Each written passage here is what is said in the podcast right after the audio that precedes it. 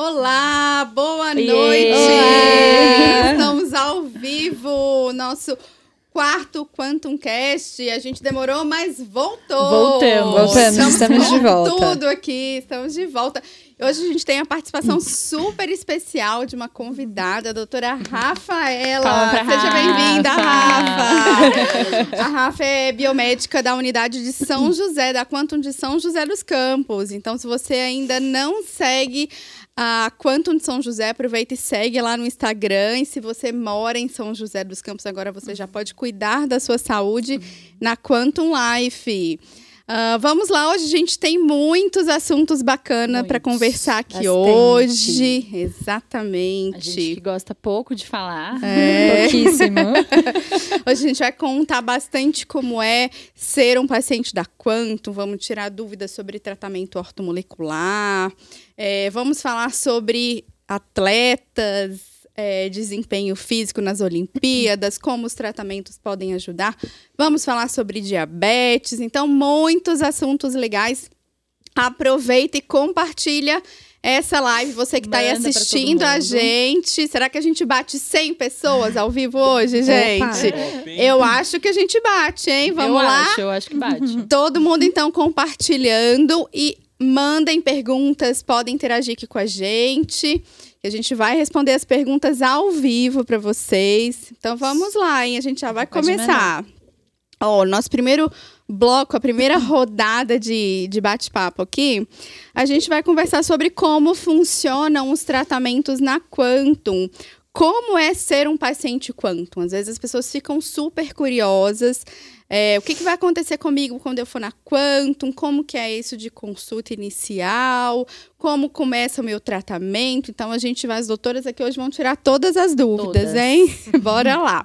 A primeira pergunta é: Quais profissionais irão acompanhar o paciente durante o tratamento dele na Quantum? Quem vai responder pra gente? Eu. Então, bora lá, Bru. Ahn, depende.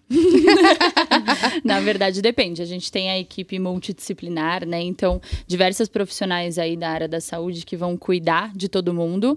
É, essencialmente, vai ter acompanhamento médico, nutricional ou das biomédicas, se for lá em São José, a Rafa.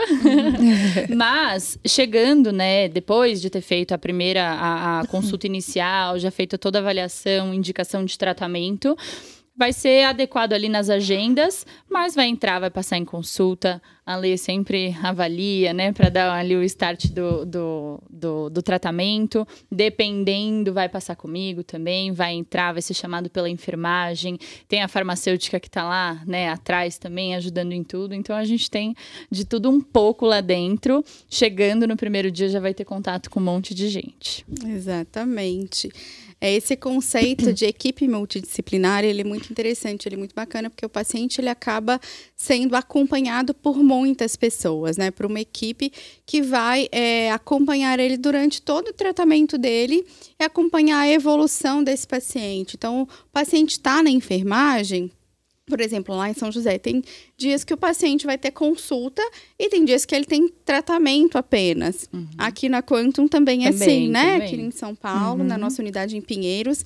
Então, o dia que o paciente ele tem tratamento apenas e não tem consulta, ele também tem esse acompanhamento multidisciplinar. Sim. A equipe de enfermagem consegue acompanhar como está sendo a evolução dele, repassar se precisa ajustar alguma coisa no tratamento dele para essa equipe. Então, toda esse, esse, eh, essa integração que acontece entre a equipe multidisciplinar é justamente para a gente discutir clinicamente um caso de um paciente que a gente discute, né? Bastante. É, né? para ajustar o tratamento dele, para ver o que precisa de, de acrescentar ou de tirar.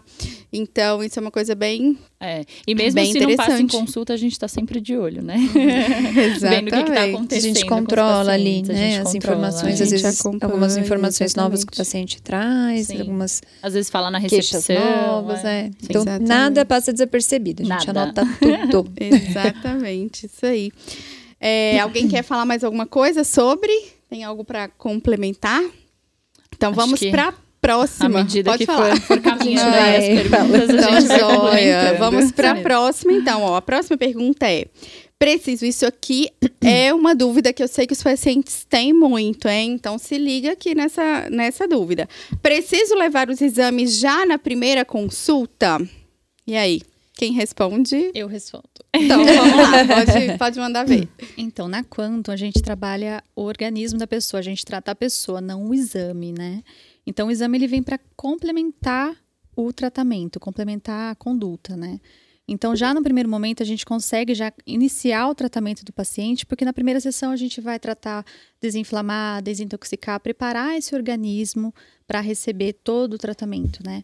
Então, a, a primordi o primordial de início não é o exame, e sim a avaliação durante a consulta. Uhum. Avaliação clínica, né? E até porque a gente tá amaciada, né? Dependendo do que eles falam, a gente já sabe o que, que tá faltando. É.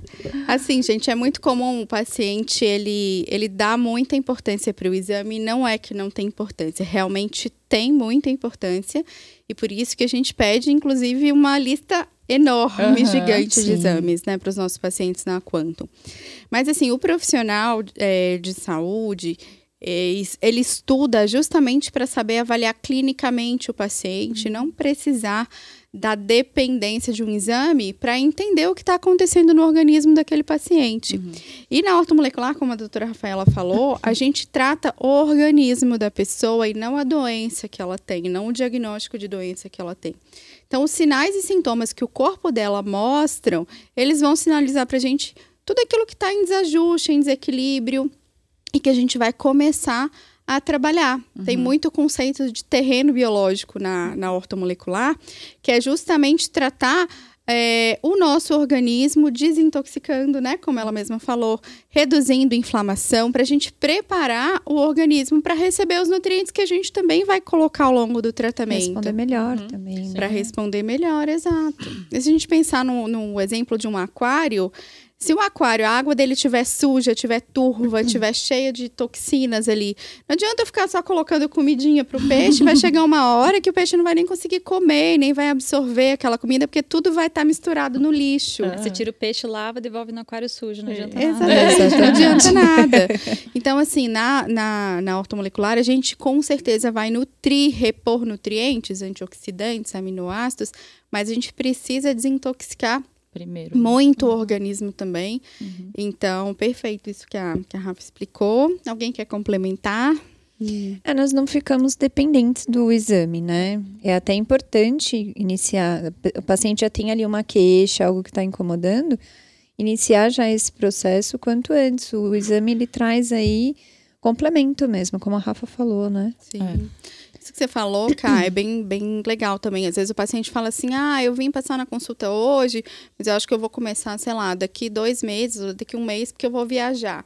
Aí você pergunta: você vai viajar quando? Eu vou viajar daqui um mês, que eu vou tirar férias. Mas não tem necessidade de você é, começar o seu tratamento dois meses depois, um mês depois nas férias, uhum. porque você vai atrapalhar ou perder o tratamento no meio não, das férias. Isso não, não existe. Exatamente. Porque o tratamento ele é para existir justamente com a nossa rotina. Ele é para ajudar o nosso organismo dentro da nossa vida, dentro né? da nossa vida e da nossa rotina. Então não tem por que esperar muito, pelo contrário, quanto começa antes, logo, é. Melhorar, tratamento é inclusive para curtir melhor a viagem, né? Tá com saúde, tá disposto, Exato. tá sem dor. Acontece muito também essa questão da vacina, né? Do paciente falar, eu vou tomar vacina primeiro para depois fazer o tratamento, sendo que a gente pode trabalhar a imunidade do paciente para receber bem a vacina também. Exatamente, é. para ter uma resposta melhor, né? Nada, na verdade, vai interferir de uma maneira negativa ali com o tratamento, Sim. né? Não tem nada que, que ele esteja fazendo que tem que esperar parar para poder fazer o tratamento. É isso aí. Gente, ó, nós estamos com 15 pessoas ao vivo Oba, assistindo a gente aqui na live. Pessoal, muito obrigada por, por estarem acompanhando. Sim. Aproveita e compartilha a nossa live, chama mais pessoas para assistir junto com a gente, junta a galera aí na sala, se você está sozinho. Então aproveita e manda o link, pode mandar no WhatsApp, no Telegram, compartilha. E manda perguntas aqui pra gente manda. também, o que vocês quiserem saber, dúvidas sobre ortomolecular, ozonioterapia, Pode parecer que não, mas as pessoas ainda sabem muito pouco sobre esse Sim. assunto. Uhum. Muitas coisas que elas sabem, às vezes elas encontram essa informação no Google, mas uma informação De uma maneira solta. muito superficial, né? Exato, superficial, sem embasamento. E aí acabam criando, às vezes, até preconceitos em cima Sim. da, Medos, do tratamento. Sim, Exatamente. Bastante. Então, vamos aproveitar e compartilhar, porque aqui a gente vai falar de conteúdo é, com respaldo signifi é, significativo. científico. Científico. Significativo também. Também, não E deixa pergunta de ser, pra né? gente que a gente faz isso todos os dias, o dia inteiro. Exatamente, isso aí. A gente sabe do que tá falando. Ah, próxima pergunta. O que esperar no meu primeiro dia de tratamento na Quantum? O que eu posso esperar? Quem quer responder pra gente? Ah, só coisas boas, né? Só Mas coisas boas. funciona da seguinte forma: você vai chegar na clínica, vai ser recepcionado aí pela nossa equipe, é, vão checar aí os seus dados, é, telefone para contato, enfim, para firmar aí esse contato também durante o seu tratamento, que é muito importante. Vai ser encaminhado aí para aguardar, né, para ser chamado para o seu tratamento. A equipe de enfermagem vai te chamar pelo nome ali na nossa recepção, vai confirmar todos os dados direitinho, vai te direcionar para a sala de tratamento. Lá você vai receber todas as aplicações, as terapias, os aparelhos para desintoxicação, enfim. E você vai ficar ali com a gente, né? Eles perguntam bastante o tempo que leva a sessão, né? Depende. Então você vai ficar um tempinho. É, es- esse processo é bem dinâmico, né? Mas é, é um atendimento excepcional, vocês vão gostar bastante. Recebe sua terapia, depois, por fim, você vai avaliar seu atendimento, né? Todas as dúvidas também que você tiver do, do- sobre a aplicação, sobre ali o momento que você está recebendo, equipe de enfermagem está ali preparada para responder, para te orientar. Por fim, você avalia, né, sobre o seu atendimento, que também é importante esse feedback para a gente. A gente sempre está de olho, melhoria, né? Sempre em treinamento. E acabou a sua sessão. Existem Marca algum... a próxima. Marca a próxima. Sim, já deixa a sua próxima marcada. É, existem também as consultas de acompanhamento, né? Tem dias que você pode ir apenas para a- o tratamento, a sessão, e dias que você também vai passar por uma consulta aí com a nossa equipe multidisciplinar e também para ouvir como que está sendo o seu tratamento, como que você está respondendo, né? E aí nesses dias também fica um tempinho a mais ali com a gente. Mas mu- tudo muito dinâmico, o pessoal sempre muito bem preparado. E é uma experiência sempre boa. A gente tem feedbacks sempre positivos, né? Exatamente. É, alguém quer comentar algo mais? Não, acho que tá perfeito. É isso aí. No dia que- de começar o tratamento, às vezes o paciente está bem ansioso, principalmente quem vai fazer pela primeira vez ortomolecular, ozonioterapia. Então, às vezes as pessoas têm muita insegurança, ansiedade, curiosidade, dúvida. né? E a nossa equipe é altamente treinada, capacitada, especializada para atender os pacientes, tirar todas as dúvidas. Então, uma coisa que é importante né, a gente orientar aqui que sempre vai ter a prescrição de tratamento do paciente daquele dia, do que vai ser realizado, do que vai ser aplicado, os ativos, o que vai ser aplicado no soro, o que vai ser aplicado na injeção, como vai ser feita a aplicação de ozônio naquele dia, que aparelhos e equipamentos vão ser utilizados. E a enfermagem, quando chama o paciente, ela vai explicar o tratamento que vai ser realizado ali no, no dia. Então, o paciente vai estar ciente do que ele vai receber. Ele pode fotografar se quiser a prescrição dele. Ele pode ter acesso depois também. É só ele solicitar, né, na nossa central de, de relacionamento. Ah, o que, que eu fiz na minha última sessão? Tá ali disponível. Que ele pode compartilhar com outros profissionais da saúde que cuidam também da saúde dele. Então, tem todo esse acesso às informações do tratamento. E é um tratamento personalizado, individualizado. Então, cada paciente ele vai receber de acordo com as necessidades dele e os ajustes também vão sendo feitos ao longo né, do, do tratamento, das Sim. consultas de acompanhamento. Elas são justamente para fazer os isso, né? ajustes Uhum. no tratamento. Exato, perfeito. Sim. A gente segue um roteirinho, tudo tem um porquê, né? Tudo tem um porquê. Todo um Exatamente. mecanismo atrás disso, é muito importante. E às vezes o paciente, pegando um gancho nisso que você falou, cara, às vezes o paciente fala assim: Nossa, eu melhorei tanto, o que que me fez melhorar? hum, difícil, hein? Peraí. Deixa eu tentar Aí agora puxar dificultou. aqui. Tudo. um pouco de, de cada coisa, um pouco de Exatamente. tudo, né? Na É. verdade. Aham. Ah, gente, estamos com 20 pessoas ao vivo. Aí. Já tá Olha! subindo, hein? Tá subindo. Vamos eu acho que vai lá. bater 100. Obrigada, vocês que estão compartilhando. Tá dando certo, tá dando funcionando, certo, hein? é. Isso aí, bora compartilhar mais. Quem aí tá gostando do que a gente tá compartilhando aqui com vocês sobre como é ser um paciente. Aproveita então clica no QR Code. Todo mundo vai mostrar o QR Code, hein? Não vai ser só eu, não. Aonde tá hoje? Onde aqui, tá? aqui, aqui, clica aqui, no QR Code. Seja lá também. Tá aqui, ó. Ninguém vai tá me deixar tá aqui. sozinha. clica no QR Code para você agendar a sua consulta é, e se tornar um paciente Quantum. Agora você pode também cuidar da sua saúde em São José dos Campos, Sim. em São Paulo. Então não perde tempo e agenda a sua consulta, tá? A Wanda Selene falou que vai começar o tratamento na segunda-feira e está muito ansiosa. Ai, viu? Seja bem-vinda já, Wanda. Aí, viu, a Wanda, ó, a gente falou que isso é comum acontecer, mas aproveita todas essas informações que a gente está compartilhando aqui para você já ficar mais tranquila. Chegar E preparadíssima. é, é, essa Informações ansiedade privilegiadas, né? É, é verdade. E essa ansiedade ser só aquele friozinho na barriga da vontade de, né, de começar o seu tratamento Aham. E de ter a oportunidade de, de cuidar e melhorar a sua saúde, né? Então, esperamos você, hein, Wanda? É aonde que você vai fazer? Em São José ou em São Paulo? Vamos ver se ela Vamos responde ver aí pra gente. responde. Bora lá. Ó, a próxima pergunta, gente. Quanto tempo eu devo dispor para minha sessão de tratamento? Quanto tempo eu preciso para poder fazer a minha sessão de tratamento? Os meus horários eles são limitados, eu tenho uma rotina muito corrida. Eu consigo fazer o tratamento? Quem quer responder pra gente? Sim, consegue. Varia o tempo de, da sessão, né? Como eu falei, vai- podem ter dias aí que você vai somente para a sessão de tratamento e dias que também tem consulta de acompanhamento.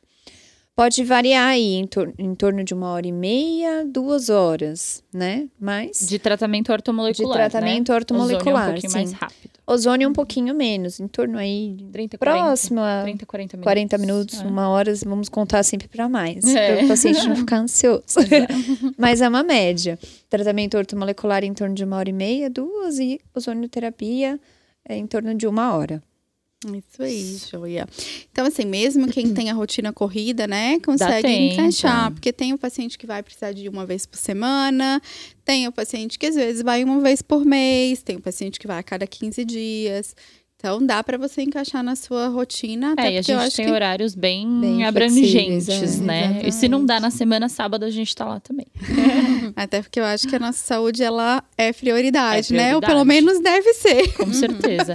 e agora com home office também tá tudo mais fácil, né? Porque tem um Exato. monte de paciente que fica trabalhando na recepção. É, com o celularzinho ali, em Uhum. reunião, mas tá ali Exato. se cuidando, isso tá que é fazendo a importante. sessão ali na salinha deitado, fazendo reunião. Tem um monte. Né?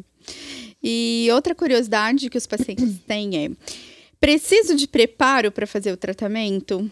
Eu posso sair do tratamento e voltar a trabalhar no mesmo dia, minha rotina normal? Como que é? Precisa de algum preparo? Como que é depois do tratamento?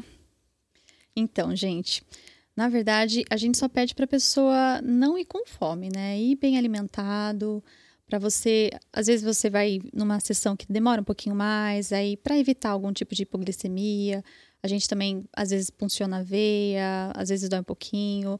Só para o seu bem-estar, a gente pede para você ir bem alimentado, tá? E sai de lá normal, tranquilo, andando normal. em pé, do pode jeito que se sentindo bem. Pode ir trabalhar, você vai sair, sair de lá se sentindo muito bem. É hidratado, Hidratado também, também, né? é Hidratado, importante. Pra facilitar ali o, o acesso. O acesso ao É, meio. É, Exatamente. beber bastante água é importante. isso, Bastante. Pode. A Wanda falou que vai começar em São Paulo. Em São! Paulo, isso aí. Então vai conhecer. Wanda. Todas Então a gente espera você na segunda, breve. hein? Pegando esse gancho do que vocês falaram, a gente vai fazer um vídeo assim, ó. Você sai andando após o tratamento. Sim, Bem chamativa. feliz, andando, saudável. É, isso aí. Gente, às vezes os pacientes têm essa dúvida também com relação ao tratamento de ozonioterapia, principalmente quando é aplicação para dores, Pra né? dor, é. Se pode, por exemplo, fazer atividade física, treinar no mesmo dia, se tem que fazer algum tipo de repouso. Não, nada muda na sua rotina. Você pode trabalhar normal, treinar normal, tudo normal. Então, realmente, isso que a Rafa falou, a gente orienta é, ir sem, sem é, ficar um período muito longo. Tem pessoas que fazem jejum, né? Eu faço jejum, mas aí é a adaptação do organismo. Se a pessoa já conhece e não tem mal-estar em jejum, ok. Mas o ideal é a pessoa não estar muito tempo sem se alimentar para não sentir mal-estar, desconforto no tratamento E a hidratação é extremamente importante, Sim. não só para a questão do acesso do venoso e de facilitar, isso é um ponto importante, mas para ajudar no processo de desintoxicação no organismo. O corpo bem hidratado vai facilitar em todo o estímulo do terreno biológico que a gente já falou aqui. Então é super importante a hidratação. Inclusive, a gente está aqui, ó, Toda hora. com a aguinha na, na mão, sempre, sempre aposto. Tudo Nós precisamos de melhor. água para Tudo tudo, no nosso é. organismo, né? Isso aí. Extremamente importante. Isso mesmo. E uma última perguntinha. As aplicações doem? Acho que a Rafa já deu até um spoiler. aí. As aplicações. Dói um pouquinho. As aplicações doem. O que posso esperar das aplicações? Bom, é, a maior parte A da. a roubou minhas perguntas tudo, você tá vendo, né? Ela não percebeu, Ela não percebeu, ela tá Eu olhei pra batida. Bru e falei assim: deixa a Bru pegar essa daí, já que a, a Cá respondeu a da Bruna, mas não Tá me rolou. roubando na cara Ela da me Bruna. perdoou. Hoje a cena da Camila. Vai, A gente adora continua. falar. É mais sorte que eu. Segue. É mais sorte que é eu. última. Fica em paz. Bom, é, boa parte da terapia ortomolecular é injetável, né? Endovenoso, intramuscular. E injetável a gente conta aí com desconforto da agulhinha, assim como, né? Isso a gente já espera.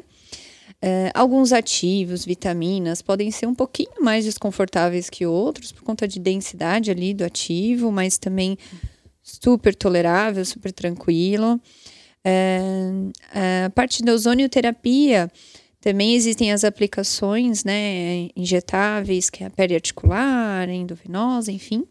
Periarticular, geralmente, em local inflamado, pode sim causar um desconforto maior, porque em local inflama- inflamado tá mais sensível à dor.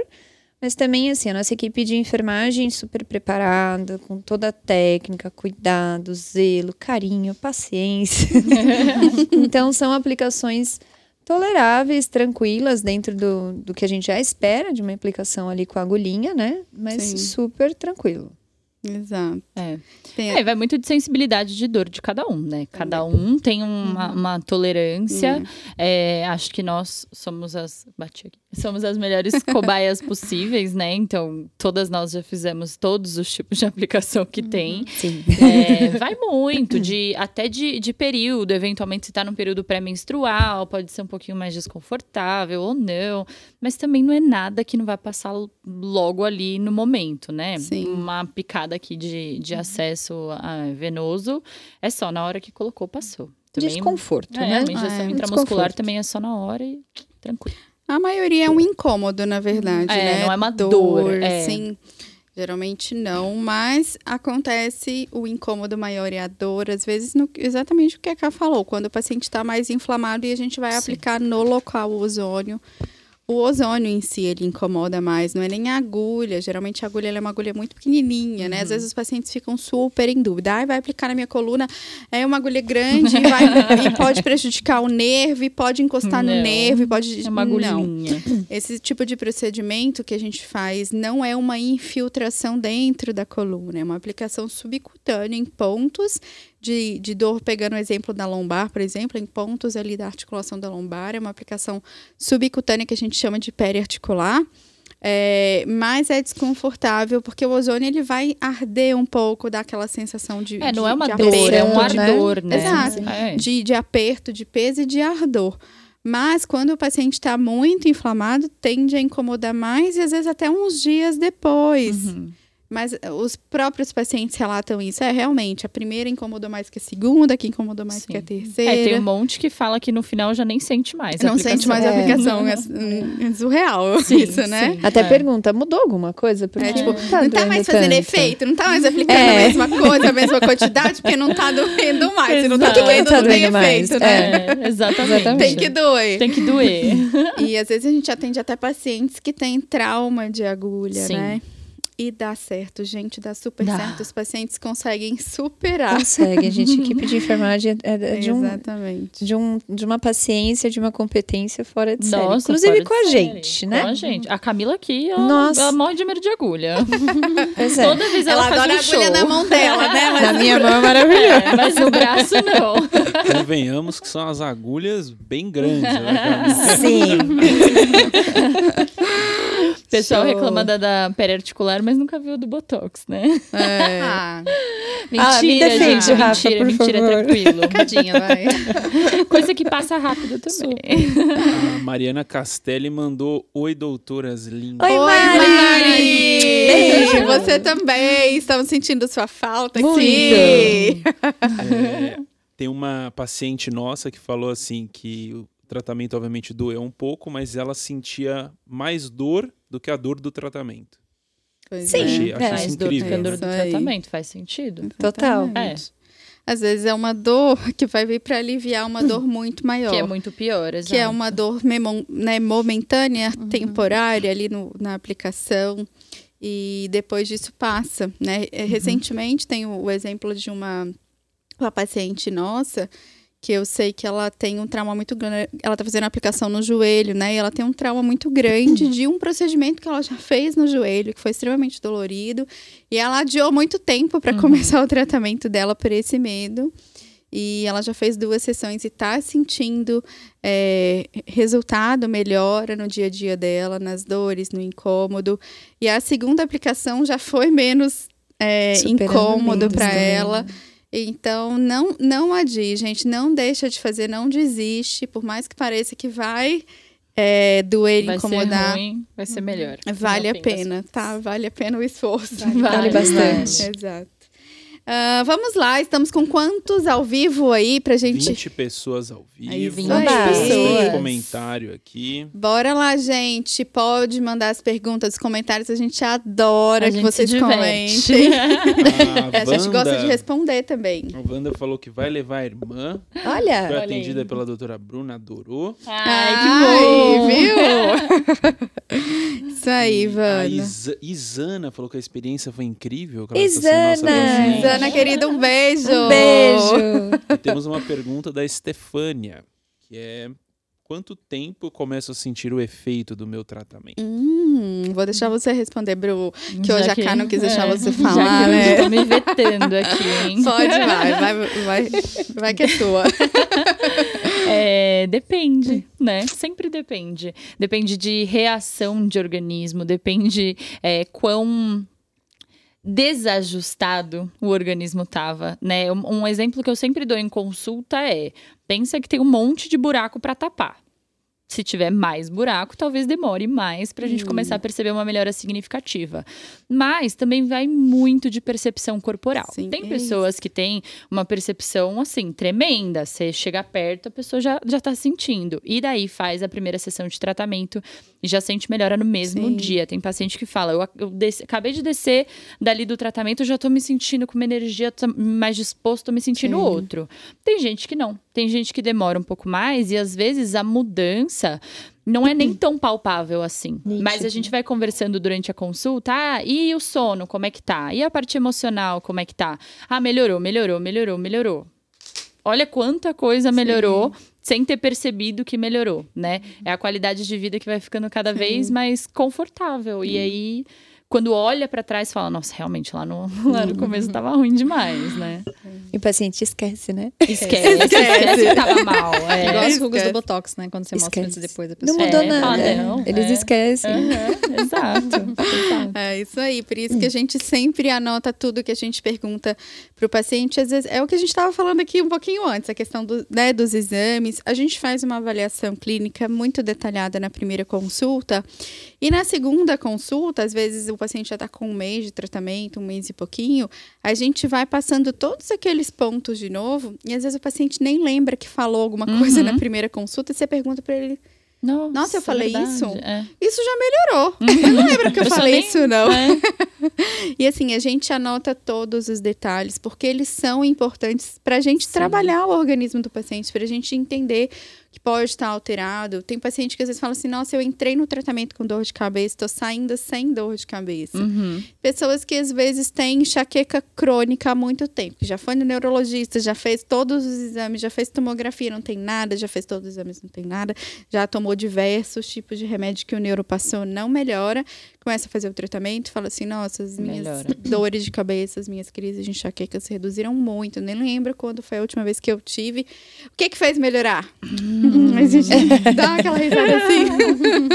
Difícil dizer. É. Mas desintoxicou o seu corpo, desinflamou, melhorou a oxigenação, melhorou o funcionamento das células, das mitocôndrias, repôs nutrientes, repôs vitaminas, às vezes está tirando alimentos que são inflamatórios, melhorando a qualidade do sono. É um monte de coisa que um vai coisa contribuir, é. exato, para aquele efeito de melhora. É, e a gente faz perguntas muito específicas, às vezes, nas consultas, tanto na primeira quanto nas de acompanhamento, e às vezes pode parecer que a- aquela pergunta está totalmente fora do contexto, né? Sim. Então, usando o exemplo de um paciente que eu atendi hoje, ele tem dor no ombro, e a gente vai perguntar sobre funcionamento intestinal, parte digestiva, se está estressado, se não está. Às vezes, para o paciente que não conhece, né, tanto o tratamento, aquilo não faz sentido nenhum. Nenhum. Mas a gente vai pegando um detalhe aqui, outro ali, e a gente vai montando todo o quadro ali na nossa cabeça e depois a gente pergunta: e aí? E aquela coisinha lá melhorou? Porque o ombro eu já sei que melhorou, mas e aquilo? E daí a gente vai sempre tentando cuidar Exatamente. do máximo de coisas, inclusive, que a gente pode cuidar, né? Exato.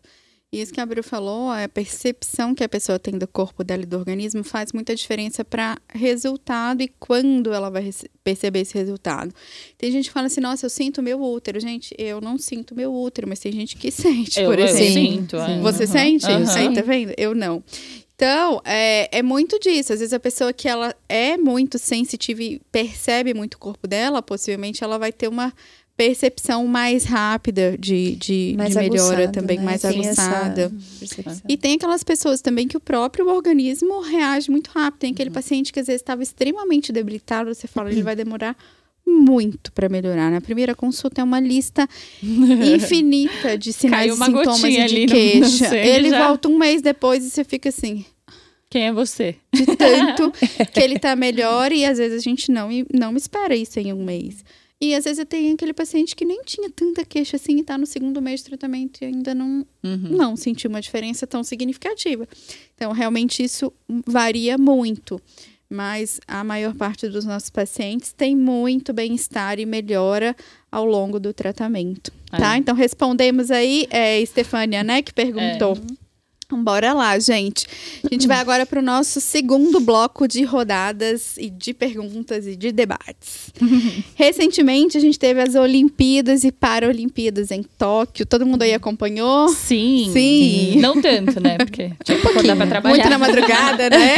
o fuso horário não favoreceu tanto, mas É. a gente acompanhou, nem que seja pelas redes sociais, depois Sim, um, sim, com um certeza, reprise, é. né? E a gente sabe que os atletas de alta performance, eles podem se beneficiar muito de tratamentos ortomoleculares, de tratamentos com ozonioterapia. A gente cuida na Quantum é, de, de atletas também de alta performance, inclusive um deles participou das Olimpíadas. É, e aí vamos conversar então um pouco sobre isso, né? Como os tratamentos podem ajudar e não só os atletas de alta performance, mas atletas como a gente. Atletas da vida real. comuns, exato, da vida real. É. Eu treino e bato bem, hein? A, a É. minha personal Camila sabe, né? assiste a gente, ela fala que meu soco tá forte. Tá e eu forte. acredito nela. o que é pior, né? Eu acredito nela. então vamos lá, ó. Como o ozônio pode ajudar na disposição do atleta? Bom, é, falando aí de atleta que faz atividade física aí mais intensa, com maior frequência, os treinos e tudo mais, a gente pode falar da fadiga muscular, né? Que é quando a gente chega ali no limite ali do músculo, do, do corpo ali do atleta. A fadiga ela se dá pelo aumento de, de ácido lático no, no músculo, né? Então, o que, que a zonoterapia pode favorecer? Ela vai controlar esse, esse aumento aí do ácido lático, que é o que causa esse cansaço, essa exaustão. Então, com isso, ela também traz mais disposição para ter um treino mais efetivo, para ter ali um, um desempenho, ali uma performance melhor. Isso sem contar todos os outros benefícios que a gente já conhece, né? Desinflamar, é, Aumento da oxigenação. aumento da oxigenação, fornecimento aí de energia para os tecidos. Então, de uma forma global, todos aí os efeitos, o, esse desencadear de respostas positivas para o nosso organismo, a ozonioterapia favorece aí também na disposição, então na performance aí como um todo. Sim. funcionamento da, das, das mitocôndrias, né? As nossas células, todas as células do nosso corpo, elas têm mitocôndrias dentro que são como se fossem é, uma usina mesmo de produção de energia, de ATP. E para a gente produzir ATP, precisa de oxigênio. Então, para produzir energia, a gente precisa de oxigênio. Então, o ozônio, como ele vai aumentar essa oferta de oxigênio para as células, é, principalmente, inclusive, as células musculares, né? Elas conseguem trabalhar mais Melhor. e melhor. Então, os pacientes, eles relatam, relatam melhora da força, melhora do vigor físico, às vezes da, da agilidade, né? Cada, cada atleta falando aí dos de alta performance, né? Tem os seus parâmetros de avaliar o rendimento dele. E é unânime, todos eles é, relatam isso, e até a questão mesmo da imunidade. A gente tem muitos pacientes e às vezes até atletas como nós, né? os, os não de alta performance, né? Vamos dizer assim. Que às vezes, quando treina demais, sente a imunidade reduzir, baixar. A gente tem um paciente lá na Quantum que quando ele treinava, a garganta dele infeccionava. Treinou, infeccionou. Imagina como que você treina. Parece que Sim. seu corpo quer te boicotar, de Boicotar. treinar, né? Exato, é. Não dá, a pessoa quer treinar e a garganta fica inflamada, infeccionada. E o tratamento tem ajudado muito ele, ele não, não inflama mais a garganta e consegue treinar super bem. É, e se a E- gente for pensar também todo num quadro de absorção em trato gastrointestinal, né? Absorção de nutrientes, não só os do tratamento, mas da, da alimentação. Nutrição. O tratamento todo vai ajudar nessa parte de melhora ali da parede celular, né? Então a absorção fica muito melhor. Como uma consequência, a síntese proteica fica melhor, Uhum. a parte da imunidade vai ficar melhor, tudo. Tudo melhora. contribui, É, né? Não é só aquele momento exato do treino. Tem o momento do treino ou o momento da competição, mas tem os intervalos que a pessoa precisa do corpo dela precisa se recuperar, né? Sim, E ela sim. vai precisar de nutrientes, ela vai precisar do sistema imunológico ajudando, então É, pensando em alta performance, qualquer detalhe pode interferir no É, resultado final. Ajuda no pra antes, no e durante e no baixo, depois, é. né? É, exato. Bem completo. Joia. Ah, vamos lá, próxima pergunta. Tem algum tratamento para melhorar a performance durante os treinos? Sinto muito cansaço nos exercícios, demoro para recuperar entre as séries. Tem algum tratamento para melhorar essa performance? Tem sim. A gente também pode usar os ativos da ortomolecular, né? Uhum. Aminoácidos para aumentar o rendimento. Até a ozonoterapia mesmo, como a gente está falando, né? Liberação de ATP. Também a secreção de óxido nítrico aumenta, então favorece mais, mais a circulação também, né? Então, Uhum. os músculos recebendo mais sangue, mais oxigênio, vão funcionar melhor, vão se recuperar melhor. Isso reflete com certeza na performance do, do atleta. E na gente também. Na gente. A gente também, né? A parte de modulação hormonal, eventualmente, né? Pode entrar aí como Sim. um aliado, agregado. Tudo dados os contextos né, necessários e, De cada o um, objetivo. né? Exato. Mas a parte hormonal também pode, né? Eventualmente uma modulação de testosterona vai fazer aumento de força ali. Então, Exatamente. essa parte Principalmente para aquelas pessoas que estão com deficiência, né? Aí Sim. que precisa realmente desse, dessa modulação hormonal. A, a própria palavra modulação, ela traz esse contexto de equilíbrio, né? De não usar além do indicado, além do necessário, e justamente o que o seu corpo precisa para manter níveis ótimos de saúde, de desempenho, de performance. uhum. É, e o treino, ele tem aquele é, atleta de alta performance que praticamente tudo na vida dele é, se resume aos treinos e às a, competições. a rotina toda A é rotina montada em volta dos toda treinos, né? montada em volta dos treinos. né? Então, essa pessoa realmente vai demandar muito mais é, atenção nesse sentido. E os tratamentos, eles podem ajudar e muito. Pegando esse acompanhamento gancho Da modulação nutricional. hormonal, veio uma pergunta. Qual seria o melhor tratamento para a SOP? Síndrome do ovário policístico. quer responder? Quem quer responder? Eu? Pode, responde. Eu? Ih, todo Você mundo não responde nenhum. travou. Como eu respondo nenhuma? Eu respondo todas. Chamar de tagarela. Eu meto meu pedelho em todas aqui. Vamos lá, gente. A síndrome do ovário policístico, diferente do que o nome sugere, ela não, não se resume a cisto no ovário. Porque quando a gente escuta isso, é o que a gente pensa. Tem o cisto no ovário. Geralmente tem, mas pode até não ter cisto no ovário e ter a síndrome do ovário policístico. Ela é uma alteração metabólica e hormonal. Hormonal, porque geralmente a paciente vai ter aumento de hormônios androgênicos, é, hormônios da, derivados da testosterona, por exemplo, em excesso no organismo, e que aí podem é, causar aumento de pelo, de acne, pele oleosa, dificuldade para engravidar, né? Dificuldade na questão da fertilidade. É, e metabólica, porque geralmente ela está associada à resistência insulínica, que é o pré-diabetes, ou ao diabetes, de fato, né? A síndrome metabólica, dificuldade para perder peso.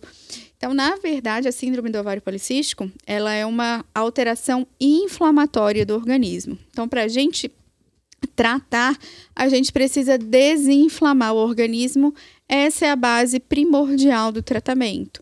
Então, tem várias formas da gente fazer isso. A ozonioterapia ela é fundamental o ozônio vaginal, o ozônio retal. Vai depender se a paciente tem cólicas, se a paciente tem atraso menstrual, se o ciclo é irregular, se a paciente às vezes não menstrua há muitos anos, às vezes isso acontece, ela quer muito menstruar para conseguir às vezes engravidar. Uhum. Então, a ozonioterapia ela ajuda muito. Desintoxicar o organismo é fundamental desintoxicar o fígado é fundamental. O fígado ele está muito associado à saúde ginecológica da mulher. A gente usa muito fitoterapia, também fitoterapia brasileira, fitoterapia chinesa, antioxidantes na ortomolecular, nos injetáveis a gente vai usar muito. Então, diversos tratamentos e alimentação anti-inflamatória. A Bru já queria falar da. tá se coçando já aqui queria falar lado. da alimentação aqui na hora que, Não que chegou essa pergunta. essa pergunta, né, do que ela. É, lógico que não, vocês respondem super bem, nem vem que não tem. Vamos lá, Bru, pode falar o que você ia falar. O que eu ia falar, tanto para qualquer uma das, das, do, das dos contextos aí que a gente estava falando, né? Da parte dos atletas, a gente tem que levar muito em consideração a parte nutricional. Pensando aqui, em gente como a gente que treina uma vez por dia, é, horários de ingestão de nutrientes não fazem tanta diferença. No fim, lá no fim, no fim, no fim, não vai fazer diferença. Ah, preciso tomar proteína pós-treino? Não, não necessariamente. Mas falando de um atleta de alta performance, aí sim, a gente tem janelas muito específicas de horários. Às vezes ele treina três horas durante a manhã, tem um intervalo de duas horas, treina mais uma hora, tem um intervalo de uma hora, treina mais uma hora. Nesses intervalos tem que ter todo o planejamento nutricional de qual é o nutriente, quais as quantidades para repor glicogênio muscular, para repor a proteína também, para enfim, o acompanhamento nutricional para atleta de alta performance é 100% indispensável. Sim. E pensando ali no que ela estava falando do ovário policístico, também existem alimentos que causam, tendem a causar uma maior reação inflamatória no nosso organismo. É, também avaliar a individualidade, porque cada um pode ter resposta diferente a, a, a cada alimento, né? Lá na outra live a gente falou bastante do, do da intolerância uhum. alimentar, de alergias. Então, tudo que for criar um desbalanço ali no organismo como um todo, uhum. se eu já tenho um quadro de ovário policístico, vai ser a gota d'água para piorar tudo, né? Exato. né? Então, a alimentação, é, ela é muito importante. Às vezes, eu, eu, sou muito boazinha. Quem passa lá comigo sabe que eu sou muito boazinha. Mas, às vezes, eu tenho que dar uma prensadinha, né? Porque Remédio leva a sério, tratamento não perde um. Aí vai alimentação, aí não.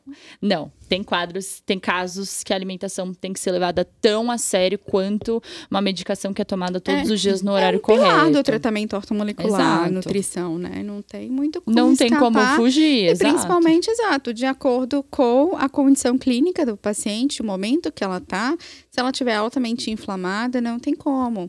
É, acho que o gancho saiu aí quando a gente estava falando de modulação hormonal. É, precisa modular hormônios na, na síndrome do ovário policístico, na SOP? Às vezes sim.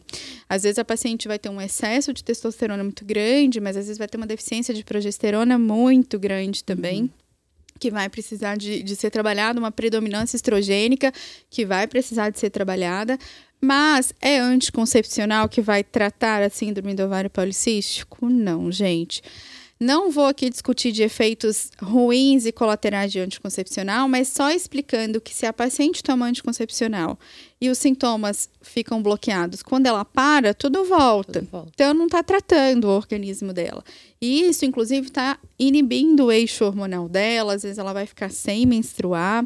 Tem uma paciente que a gente é, cuida dela lá na Quantum e ela chegou assim. Isso acontece muito. Ah, vocês são a minha única, a minha última esperança. Eu tenho que menstruar, eu quero menstruar. Já tem não sei quantos anos que eu não consigo menstruar, e se eu não menstruar, eu não vou engravidar. E a gente sempre explica tudo pro paciente. Olha, a gente vai dar o nosso melhor, mas não tem como garantir que isso vai acontecer, como o seu corpo vai responder ao tratamento. E ela já estava, já tem quatro meses, eu tô indo pro meu quinto mês de tratamento e não menstruei ainda. Falei, eu não vou desistir de você se você não desistir de você. Enquanto você quiser tentar, a gente vai tentar. E aí, de um mês pro outro, ela menstruou.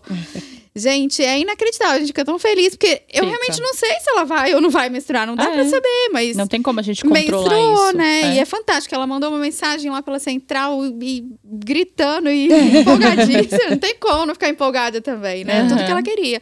Então, assim, é. É isso, assim, a gente vai modular hormônios em alguma situação, mas a base do tratamento é desinflamar na- no ovário policístico, Sim. né? Bora lá, então, para o nosso bloco de alta performance e rendimento físico. Legal que cada pergunta é um e-book. pois é, por isso que na consulta também, né? São um milhão de perguntas. É, a, nossa, a gente faz tratamento para trabalhar a parte de ansiedade, controle emocional, porque a nossa cabeça ela não para. Não para, 24 horas. 24 horas a gente fica pensando em um por milhão dia, de sete coisas. dias é. por semana. Aí, antes de você entrar no próximo bloco, temos uma pergunta da paciente Isa- Isana. Isana. Ela perguntou como o ozônio pode prevenir o envelhecimento precoce. Quem quer responder? Vai, cá. Vou, vou eu. Bom, o ozônio ele desencadeia aí respostas positivas, como nós falamos, né? E ele tem um papel muito importante aí antioxidante. Então, controlando aí a concentração de radicais livres.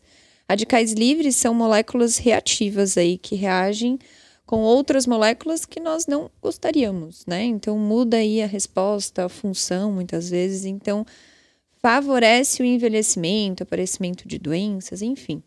Então, a ozonioterapia, ela vai favorecer neste ponto, diminuindo aí radicais livres, fazendo esse controle. Então, a gente lentifica, né? A gente deixa Retarda, esse processo Mais, mais lento, mais devagarzinho. A gente vai brigando aí com o envelhecimento. É. Uma das principais causas de envelhecimento é o excesso de radicais livres. O nosso corpo ele precisa de uma certa quantidade de radicais livres, mas o excesso, ter, é. O excesso Exato. é ruim. o excesso ele é ruim e vai causando esse é, avanço né, do, do envelhecimento celular. Se a gente pensar naquele processo de, de caramelização, sabe, do açúcar que vai fazer a calda do pudim, ele carameliza. Aquilo dali é um exemplo clássico de um processo de oxidação. Uhum. E aquilo dali vai acontecendo com as nossas proteínas. É como se elas fossem caramelizando. um né? Exato. elas vão oxidando. Então, a gente vai perdendo muita funcionalidade das nossas células, dos nossos órgãos, das proteínas. E muitas coisas também vão mudando no nosso corpo à medida que os anos vão passando. Por exemplo, a oferta de oxigênio, ela vai sendo cada vez menor e não maior. Então, eu tanto posso retardar o processo de envelhecimento, quanto posso ajudar o meu corpo naquilo que está faltando, porque ele está ficando mais velho, para otimizar o funcionamento do organismo Sim, mesmo. qualidade de vida, longevidade, né? Isso E aí, aí. proteína importante aí, o colágeno, gente. As doutoras colágeno. Estamos com 25 pessoas. Olha, isso aí, Vamos gente. compartilhar. Aproveitem, Vamos, compartilhe compartilhe. o link da nossa live. Clica no QR Code. Ah, isso aí, agende a sua consulta. Isso aí, para você se tornar um paciente quantum. Temos um cliente que falou aqui é o Agnaldo. Depois de dois tratamentos, retornei recentemente. Foi a melhor coisa que eu fiz. Ah, Que que bom. bom. Ficamos felizes Que demais. bom, Agnaldo, a, A gente, gente tá fica feliz, feliz, também é. que você tá de volta. Realmente, se eu não tô maluca, foi essa semana que ele Foi, voltou. foi, né? foi. Passa comigo Então tá também. bom. Isso aí, a gente também tá feliz que você tá de volta. Uh, próxima pergunta. O tratamento. Deixa eu ver se eu tô perguntando certo. Hum, já ia pular uma, hein? Ia dar Bru pra boicotar ela. É isso. Já Eu falei, já dei spoiler de quem vai responder. Como o ozônio pode ser utilizado como tratamento preventivo para lesões? E aí, pensando em atletas ou pessoas que né, fazem atividade física no dia a dia. Tratamento preventivo para lesões ou já em caso de lesões existentes? Ah,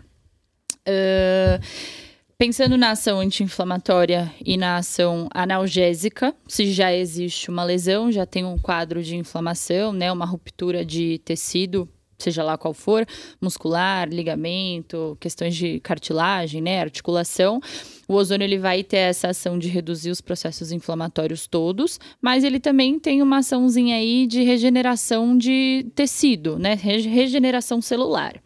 É, quando a gente pensa em lesão, é muito pouco provável que a lesão simplesmente vá de 0 a 100. Né? Às vezes, pela, pela, pela quantidade de treino, pela rotina de treino, vai acontecendo e vai criando-se microlesões, né, na região. Então, vou, vou me usar de exemplo. Meu tornozelo. Meu, meu tornozelo, ele é lindo. Foi do dia que você caiu do salto, Bru?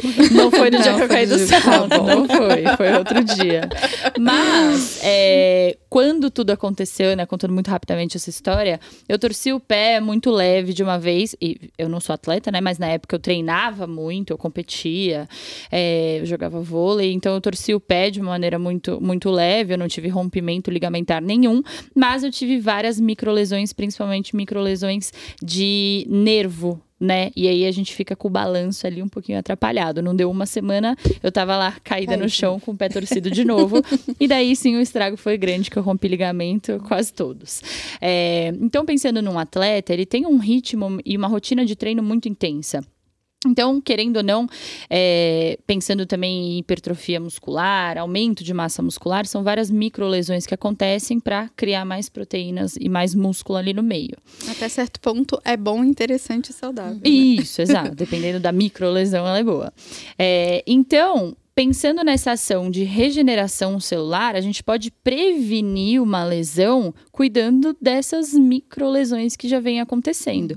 E se a lesão já chegou num ponto muito sério e que está atrapalhando, está atrapalhando mobilidade, né? é- é- é, o, a ação ali, né, do, do movimento, seja lá qual for, que a pessoa está fazendo, para reduzir a dor que ele sente, para reduzir a inflamação que tem no local, é maravilhoso.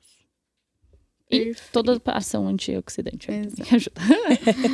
E para tratar também inflamações e lesões já existentes, né? Sim, isso já Crônicas, existiam As antes. né? crônicas, é. É. Às vezes a gente recebe paciente que está com uma programação ou uma indicação cirúrgica em função de uma lesão, e ele vai lá, Uhum. ah, será que o ozônio pode evitar que eu faça uma cirurgia? Não sabemos. Uhum. Mas não custa tentar. Se não é uma cirurgia de urgência, você pode tentar o tratamento, ver como vai ser a resposta do seu organismo. E acontece muitas vezes do paciente ter uma, uma evolução tão positiva e não precisar de cirurgias. Às vezes a gente recebe pacientes que já fizeram a cirurgia e ainda assim a dor está persistindo, a lesão está persistindo, a inflamação. E a gente sempre explica isso que a Bru falou o efeito do ozônio, ele vai desencadear ali no local da aplicação diversas reações e diversos efeitos e produzir substâncias anti-inflamatórias que vão ajudar a combater a lesão, o desgaste, a inflamação crônica, né? As substâncias antioxidantes auxiliar no processo de regeneração e além disso, o efeito analgésico. Então, às vezes as pessoas elas pensam no ozônio muito para melhora da dor apenas. Mas vai além disso, ele tem- também O é terapêutico para lesão, Uhum, exato, isso mesmo. Não é um tapar buracos, né? Só Não, tirar é. dor. Não é que né? nem Realmente tomar uma é medicação para Que se parar de da medicação, tirar a a dor, dor é. volta Exato. ali. E aí entra a questão também de não servir fazer uma aplicação só. Exato. Ah, eu tô com dor e vou fazer uma aplicação e a minha dor vai sumir. Ou se eu tiver com dor hoje, eu tomo um remédio. Então, se eu tiver com dor hoje, eu aplico ozônio. Uhum. né? Não é assim. Se você tem uma lesão, a gente não tá falando de uma dor pontual. Ah, eu nunca tive dor e hoje eu tive uma dor. Tudo bem. Uhum. Mas se você tem uma lesão e tem uma dor já há algum tempo, há meses, você vai precisar de um tratamento e de algumas sessões. Ah, né? lembrei da Jordânia agora, que ela me deu uma bronca essa semana. É. Eu tenho tendinite. Jordânia é a nossa farmacêutica. Nossa farmacêutica. e eu cheguei, ela viu, minha mão tava meio inchadinha até ela, o que que foi? Eu falei, ai, eu tô com dor. Ela, vai lá, faz um periarticular. Aí Eu, ai, tá bom, eu vou. Ai, agulha. Aí fiz. Ela falou assim, mas você sabe, né? Que você não pode fazer uma vez só. Você tem tendinite, você tem que prevenir. Aí eu, ai, meu Deus, tá Tem bom. tendinite e ainda fica lá, assim, ó. É, engolir. Tá, olha, eu vou deixar aqui anotado na sua próxima sessão. Toda Você semana. vai fazer periarticular, porque é importante pra você. Eu falei, Você tá senhora. então, eu Vou tomei uma puxada de orelha. É, Não. aham. Quando A importância de você manter, fazer né? a periarticular Sim. na lombar também. Ela brigou passou com uma você? sema- Não, não, não era ela, mas passou uma semana, o pessoal das meninas da enfermagem me olharam. Você não vai fazer outra? Aí eu, não, gente, eu tô ótima. Bruna, você não vai fazer outra? E é isso aí, gente. Lá na equipe todo mundo fica se, Se policiando. se policiando e um cobrando, o outro vigiando. Ó, é. isso aqui tem que estar no seu tratamento. Não vai, não. vai fugir, não vai E escorregar. eu sei que agora a, a nossa enfermeira lá de São José, a Adriana, ela deve estar vendo e falando assim: ah, a Rafaela tá fugindo da, da lombar dela. Olha Tá tem que fazer, Rafa. Não vai mais fugir. É isso Amanhã aí, vai ter periarticular olho. na lombar. Peraí, pega no pé da Rafa. Aqui nós temos um pessoal de São José pedindo pra mandar um beijo pra Brucutu. Brucutu, você sabe o que, que é? Sabe o que, que é, É o senhor meu namorado fazendo piada. Turma do Brucutu. Eles vão se tratar logo logo com a A gente Rafa. logo pensou na Rafa, não, é a Manda um beijo então pra contato. turma do Brucutu. Um beijo, gente. Vai lá conhecer Um a e conhecer a gente. Rafa. Isso aí, vai lá Isso. conhecer. Já aproveitando, temos uma pergunta para a doutora Rafaela. Olha, Olha. só. Doutora Rafaela, como o ozônio auxilia no meu metabolismo? Quem que perguntou? Ah, isso aqui é segredo, não Eu quero conto. saber o nome. Sigilo. Quem foi? Depois a gente resolve lá. então, é, tudo isso que a gente está falando, né? De trabalhar o terreno biológico, desinflamar, tratar, é, combater os radicais livres, né? Então, é como se a gente estivesse limpando o caminho para o organismo voltar a funcionar de um jeito mais natural. Então, a gente restabelece o equilíbrio do organismo para ele mesmo ir buscando as soluções naturais que como ele deveria funcionar. Então a gente vai desenferrujando, né? vai desintoxicando, oxigenando os tecidos e naturalmente ele vai voltando ao seu equilíbrio normal. Ah, Eu gostei desse termo desenferrujando. Acho que é isso que o Hidrovitalis faz, né?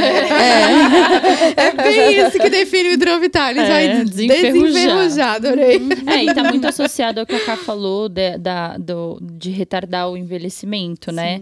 É, o metabolismo, naturalmente, ele vai ficando mais devagar. Não tem jeito, é, é o jeito. E não o é como contrário, funciona, né? Como as coisas Verdade. funcionam, é. Mas... Se não desacelerar, não vai caminhar para o envelhecimento. né? Exato.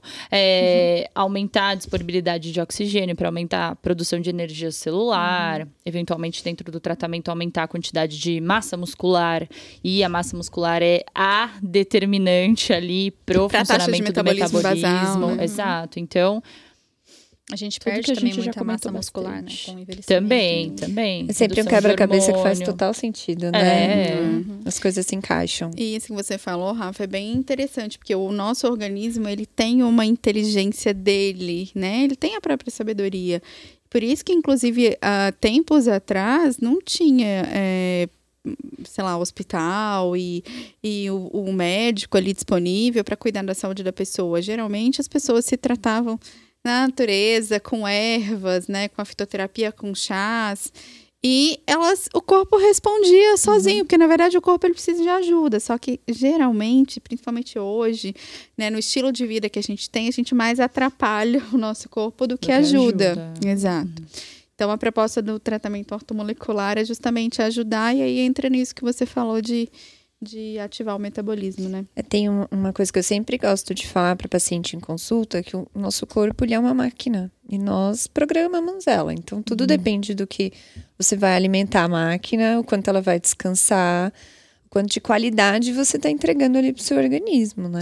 É. Então E tudo isso conta também. sendo uma maquininha, todas as engrenagens têm que funcionar juntas. Exatamente. Não dá para arrumar uma só.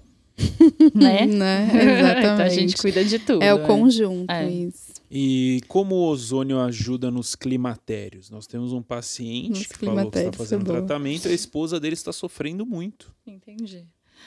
Alguém quer responder? É... Bom, como tudo isso que a gente já veio falando, né? a resposta parece muito repetitiva de vez em quando, mas é porque a ação central do ozônio é essa, né? Reduzir a, a- a questão oxidativa do, do natural das nossas células. É, o climatério, ele está muito associado não só a questões inflamatórias, mas a parte hormonal. Quando a gente está no climatério, está entrando na menopausa, estar no climatério e É entrando estar na menopausa entrando é a na mesma coisa. menopausa, né? Quando a gente está no climatério ou na, Na menopausa, a gente tem uma queda muito significativa na produção hormonal.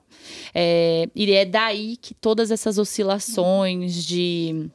é, de oscilações hormonais, os calores todos, né? É, to- tudo, tudo associado ao climatério, problema com sono, é, facilidade para ganho de peso, tudo isso tem uma veia muito mais hormonal do que qualquer outra coisa. Mas se a gente já tem um contexto muito bom, né, de um, um organismo mais desinflamado, uma rotina bem estabelecida, um metabolismo funcionando de uma maneira mais adequada, essa oscilação hormonal ela não vai ter tanto impacto. E daí é muito menos coisa que a gente tem que modular, né?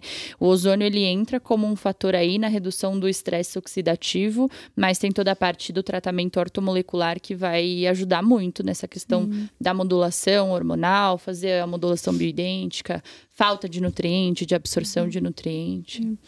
E, gente, você pode ser que vocês escutem a gente falar é, isso que eu vou falar agora em outros momentos. Mas ainda tem muitas vias do, é, fisiológicas do ozônio no nosso corpo que elas ainda não estão muito esclarecidas e evidentes. A gente vê muito resultado final, mas ainda tem poucos estudos que detalham todos os efeitos ou todo o caminho que o ozônio tem no nosso organismo. Já temos muitos estudos que mostram muitas vias e muitos efeitos. E tem outras que ainda não estão tão esclarecidas. Então, não dá para a gente explicar exatamente por que, que uma mulher no climatério que faz um ozônio vaginal, às vezes vai melhorar a libido dela, Sim. às vezes vai melhorar a qualidade do sono, vai melhorar o trofismo vaginal, o tônus da musculatura. Então, Lubrificação. Lubrificação. lubrificação. Então, assim, muitas coisas. Tá mexendo com o hormônio ali? Diretamente, não. Mas é possível que indiretamente esteja afetando, inclusive, é, a parte hormonal da mulher. Da mesma forma que a gente explicou aqui na questão da síndrome do ovário policístico também, sim, né? Sim, exato. E já pegando o gancho, é, o ozônio é bom para pós-parto? Ele é indicado? Sim, maravilhoso. Sim, depende até do que a pessoa tá é, é, tendo Qual no é o pós-parto problema? dela, né? Qual é não, né? Qual, é, a queixa, queixa? enfim, exato, é. Mas de qualquer forma, sim, é, é indicado, é bem usado e, né, independente aí de, de qual seja a queixa da paciente, a gente tem, às vezes, dificuldades na amamentação, candidíase mamária, é, às vezes cansaço, fadiga, ah, ganho de peso, queda de cabelo, muitas coisas podem acontecer, principalmente se a mulher não fazia tratamento ortomolecular antes da gestação, que geralmente quando faz, não é por nada, mas não costuma acontecer. Tem uma resposta muito melhor, né? No Exatamente, pós-parto. costuma ser um pós-parto bem mais tranquilo. Voltando aí para o nosso bloco, a gente não tem uma consegue, né? pergunta. É, mas tá bombando. Pode bombar de Pode pergunta, mandar. a gente pode, Pode, interromper, não tem mais problema. eu tô dando uma segurada. Então segura aí, Segura um segura pouquinho. mais um pouco. Pra gente terminar esse bloco, a gente vai para as perguntas. É, o tratamento ortomolecular ou com ozonioterapia, ele é considerado doping? Não. Não. Bom, o ozônio ele é um gás medicinal, é uma molécula conhecida pelo nosso corpo. Não é algo sintético ali que vai causar um, um efeito adverso, um- vamos dizer assim, um malefício para o organismo, né? Então não existe testes que vão detectar, ah, tem ozônio? Não. Não, até porque a reação Até é muito porque rápida, né? É, nós já temos ali, então é, não existe aí um teste, um- não é pego um doping também não tem Não é maiores... considerado. Não é considerado também. Ele é. Ele vai ajudar em diversos aspectos para o atleta, como a gente já estava falando aqui, né? Em todos esses pontos que nós é, pontuamos. E não, como ele é uma molécula, ele é um gás medicinal, ele é, é aumenta a oxigenação, não, não, não é acusado doping, não é considerado doping. Terapia ortomolecular também não, né? Quando fornecemos aí vitaminas, antioxidantes, minerais, não é considerado doping, né? Doping, é, o que, que é pego no doping? Aí, anabolizantes, diuréticos, analgésicos pesados, assim. São, é um outro perfil de tratamento, né? Terapia ortomolecular, quando direcionada dessa forma, e ozonioterapia, não, não é considerado doping, não é doping. Podem é, tem, tem, também toda uma questão de é, especificação por categoria, né? Por, por, é, por esporte. Então, eventualmente, existe algum esporte que pode falar que uma modulação, mesmo que bioidêntica, é considerada doping, e daí isso vai ser levado em consideração, né? Sendo feito um tratamento. Mas quando é feito a modulação, é justamente o que a lei falou, é, não é passado o limite do que o nosso corpo precisa, é regular e estabelecer um equilíbrio natural. Uhum. Então, também tem toda a indicação terapêutica, né? Indicação de tratamento mesmo e não usar o hormônio para aumento de performance específica, né? Uhum. Tentar roubar, né? O doping é Sim. tentar roubar dentro da categoria. Sim. É, e não necessariamente precisa usar hormônio em todo o tratamento ortomolecular. Sim. Não significa que está fazendo tratamento ortomolecular necessariamente vai fazer uso de hormônio. Não. Uma coisa não necessariamente está ligada à outra, tá? Uh, pessoal, a gente vai fazer uma pausa rapidinha de alguns Não minutinhos.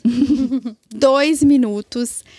É, continua aqui com a gente, porque essa pausa também é para você assistir, que a gente vai rodar um vídeo rapidinho para falar sobre a Quantum Franchise, a franquia da Quantum, para você conhecer mais sobre as nossas franquias. Então não sai daí, assiste o vídeo, aproveita para compartilhar nossa live, que já já a gente volta para responder as perguntas que vocês estão mandando, hein? Bora lá. Xixi. Bora. Água, xixi não vai dar tempo, mas será, é, gente? Você vai voltar é um depois, né? Você vai voltar depois, não tem problema. Tô com vontade também, mas você põe mais água pra mim, Bru, please. O ar, ele tá tipo menos 16, assim? Por que você tá com frio? De frio? Nossa. Jura? É que eu acho que o ar bate aqui. mais ali nela do que na gente. É. Você quer mais água? Eu quero. Isso, daqui a pouco vocês estão tudo se mijando nas calças. Oi? É, plaqueta de sangue, plaqueta sanguínea. O que são plaquetas? Isso é a pergunta? Ah, tá. Deixa eu terminar esse bloco, Stefano, senão a gente nunca vai acabar ele. Depois a gente vai para as perguntas, porque acaba tirando. É, e a minha pergunta já foi respondida. O seu. É, tem coisa tipo a do diabetes é, lá, a minha nem. Aqui já, já, foi, já, falaram, respondemos já, já umas cinco vezes. Então eu vou pular essas últimas duas. A gente vai para o bloco 3 já, mas antes então vamos responder as, as perguntas. Tá. Porque senão não vai dar tempo. É, responde as perguntas que é. tem agora e aí entra no próximo bloco. bloco. É. Quantos segundos? Ai, morri com a Camila respondendo a pergunta. Eu olhei Gente, pra folha, tô vendo, tá escrito Bru. Daí ela. E aí, ah, não, e aí eu perguntei e ela respondeu de novo. Eu falei, cacete, eu não coloco assim, uma, ela respondendo de. Eu falei. Eu, eu pensei. Eu pensei, ela respondeu a minha, ela se tocou, ela vai deixar eu responder a dela, né? Também. Nada? Bora. não, e eu ainda olhei pra Bruna e falei, vai, tipo, não é, é pensamento, vai que é sua, Bruna.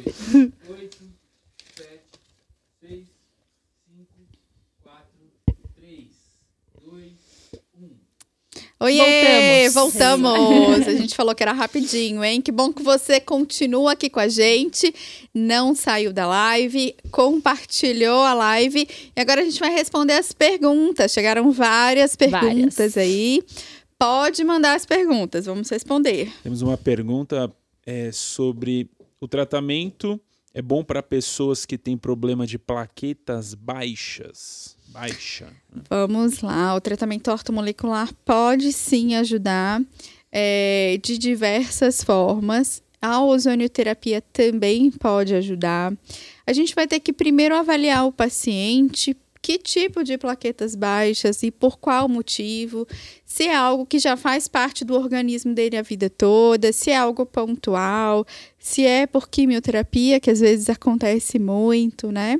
Então, geralmente, o tratamento ele vai ajudar e pode ajudar o tecido sanguíneo a funcionar melhor. Então, como a ozonioterapia ela pode ajudar no funcionamento geral de vários órgãos e tecidos no nosso corpo, no tecido sanguíneo não é diferente. As plaquetas, elas são células produzidas no nosso sangue, que têm efeitos na nossa coagulação sanguínea, tem também fatores de crescimento, é, fatores anti-inflamatórios. Então, é, o ozônio ele pode ajudar, a ortomolecular também pode ajudar. Então, esse paciente ele vai ter que ser né, avaliado para identificar quais parâmetros ali precisam ser trabalhados para estimular a melhora, né, no, no, no do nível aí das plaquetas. Exatamente, do nível de plaquetas, do tecido sanguíneo dele, ver se tem deficiência de vitaminas do complexo B, uhum. né, vitaminas B12, B9, são essenciais para a produção de células do tecido sanguíneo, não só hemácias, mas, né, diversas células, inclusive plaquetas. Então, sim, pode ajudar bastante. É, mas tem que saber, tem que saber a causa, né? A origem, se né? Foi, é, se foi alguma doença específica que foi contraída, né? Alguma reação inflamatória Exato. de organismo, enfim, tem que, tem que investigar. Aí. E para fibromialgia, uma pergunta. O tratamento é bom para fibromialgia? Essa daí eu não vou responder, hein? Vou deixar para vocês. a Rafa tá quietinha demais. Então, é, eu, eu tenho fibromialgia, né? Eu trato Olha aí, fibromialgia. Que pessoa boa para responder. Então. é, já está bem claro, né, que deficiência de vitamina D piora bastante o quadro de dor, então é um dos ativos que a gente usa também no caso de vários tratamentos, na verdade, né? Mas na fibromialgia reflete bastante. A gente, eu vejo sim muita diferença. É, antioxidantes também diversos, né? Tanto em ativos como a própria ozonoterapia também em pontos de dor é essencial. A retal também não tem como ficar sem, uhum. porque melhora demais, demais, demais mesmo os quadros de dor. A modulação do sono também vai melhorar bastante a qualidade de vida do paciente. Se o paciente descansa bem, ele acorda melhor, diminui a rigidez matinal. Então, melhora em vários quadros, não só na dor em si, mas na qualidade de vida como um todo. Então, é. recomendo. Até porque a fibromialgia é uma doença multifatorial, né? Não tem um, um diagnóstico muito específico fechado. Então, é um diagnóstico vários... clínico, na verdade, é, né? Não são, tem diagnóstico é, laboratorial. É. São vários fatores que têm que ser trabalhados e cuidados. Em conjunto, Sim. sempre, é. né? Muito bom, tá Mais vendo? Perguntas? O pessoal usa e tem as coisas. É. A gente tem Lógico, problema somos também. pessoas, é. não mais. Eu tenho síndrome do ovário policístico. Se, é. se juntar os CIDs aqui, né? Tá lista tá boa. E... Se juntar todo mundo, não dá uma. A Elza Trevisan perguntou sobre cistite recorrente. Como o ozônio ajuda em cistite recorrente? É, o ozônio ele tem uma ação é, bactericida, né? É, a cistite recorrente é basicamente a infecção de urina. Então, na bexiga, né? No caso, na bexiga, na bexiga, isso é. é. Então, existe alguma contaminação, seja lá qual for. Então, pode ter a ação local ali do ozônio para reduzir né, a, a, as bactérias do local, mas também modulação dos, da imunidade, uhum. né? Não é só matar a bactéria que tem ali na região. Tem que trabalhar a imunidade para também não ser contaminado novamente, né? Sim. Ter uma resposta adequada, né? Isso. É, geralmente os pacientes que têm quadros recorrentes de infecção urinária, de infecção da bexiga, né, uhum. cistite recorrente ou de candidíase recorrente, é, costuma ter contaminação com bactérias, com fungos, costuma ter associado, né? Geralmente uhum. a presença de uma bactéria vem com um vírus, vem com um fungo junto. Por isso que a gente sempre fala muito de desintoxicação de metais, de parasitas, e às vezes pode parecer besteira, né? Mas na verdade não é, porque esses organismos, bactéria, vírus, fungo, um facilita a vida do outro, é. porque altera o pH, deixa o pH mais ácido, é. deixa o ambiente mais favorável para o uhum. outro se desenvolver. Então, é, às vezes esses pacientes eles fazem uso crônico de antibiótico, que vai prejudicar uhum. a flora intestinal, uhum. a flora vaginal. É, Eventualmente e... criar uma superbactéria ali na região. Exatamente. E é muito comum que seja uma bactéria, a causadora principal seja uma bactéria intestinal, que veio do Sim. intestino. Porque na mulher, a região é, vaginal é muito próxima da região anal e tem uma uhum. contaminação uhum. muito grande ali, querendo ou não querendo. Uhum. Aí eu tive uma diarreia. teve uma Pode ter contaminação. uma contaminação. Mas é importante tratar o intestino também quando vai tratar é, uma, uma cistite, uma infecção urinária recorrente, para auxiliar nessa melhora no médio e longo prazo, né? É, E muitas vezes esses quadros recorrentes, eles estão bem associados à parte emocional, Também. né? Isso aí Também. a gente vê com uma certa frequência. Exatamente. Temos mais uma. Mais uma! Mais Opa, uma. Hoje tá tá sensacional. participativo. Gente, adoro isso aí, gente. O outro Pode mandar. Cast também, várias perguntas. Daqui a pouco a gente não é. precisa nem trazer mais. Nem trazer Não, pauta. A gente É só vai respondendo pergunta Tá, do, a gente público. adora, não tem problema. Se a, se a pauta não rolar hoje, fica pra próxima. bem, tá é. tranquilo. É, como funciona a autoemoterapia nos tratamentos? Alguém quer responder? Bom, a autoemoterapia, é, nós coletamos aí é, o sangue do próprio paciente, né? E é a reinjeção desse sangue, né? Que promove aí é, benefícios aí falando da parte imunológica, né? É, essa, essa reinjeção também é feita a ozonização do sangue, então tem um a mais aí. A autoemoterapia, ela age bastante aí quanto a é, resposta imunológica, quadros de rinite. Eu, eu sou testemunha viva aqui. Bota mais Melhora muito. muito. Mais um CID aí na lista, gente. É, melhora bastante toda essa parte aí de resposta imunológica, né? Para modular e trazer uma resposta adequada para essas ah, queixas aí frequentes, geralmente crônicas, né? Então, autoemoterapia é feita dessa forma. É, na conta a gente faz autoimunoterapia apenas com ozônio. É, alguns tipos de aplicação de ozônio, elas só vão ser realizadas com a autoimunoterapia. E a autoimunoterapia, ela aumenta muito a produção de macrófagos no nosso sangue. Os macrófagos são células do nosso sangue que fazem como se fosse uma faxina, uma limpeza geral. Então, eles trabalham muito a desintoxicação e muito o sistema imunológico, como a doutora Camila falou. Então, realmente, para quadros inflamatórios, autoimunes, dores crônicas, imunidade, eles são altamente indicados, quadros de câncer, tratamento de câncer, que a gente precisa desintoxicar, desinflamar e modular o sistema imunológico do paciente. Isso aí, show. É isso aí. Mais perguntas? Só mais uma. Perguntaram se tem A- a última era só mais Life em uma. Uberlândia, Minas Gerais. Olá, gente. Ainda não, mas se você assistiu o vídeo Alô, da franquia e Uberlândia. quiser abrir É, Uberlândia! Pode ficar à vontade. Bruna! Ainda não temos. Ainda não temos. Mas onde que pode clicar aqui? Vamos lá? É lá. Clica no QR Code. Enquanto não tem em Uberlândia, você pode clicar aqui no QR Code e falar com a gente. Às vezes a gente recebe muitos pacientes de fora que vêm para São Paulo, às vezes uma vez por mês, fazer o tratamento aqui. Então não deixa de clicar aqui no QR Dá Code. pra fazer o acompanhamento E online. quem à sabe, né? Em breve teremos uma. Uma Quantum em Uberlândia, Mas por que quanto não? mineira. É. Eu sou mineira.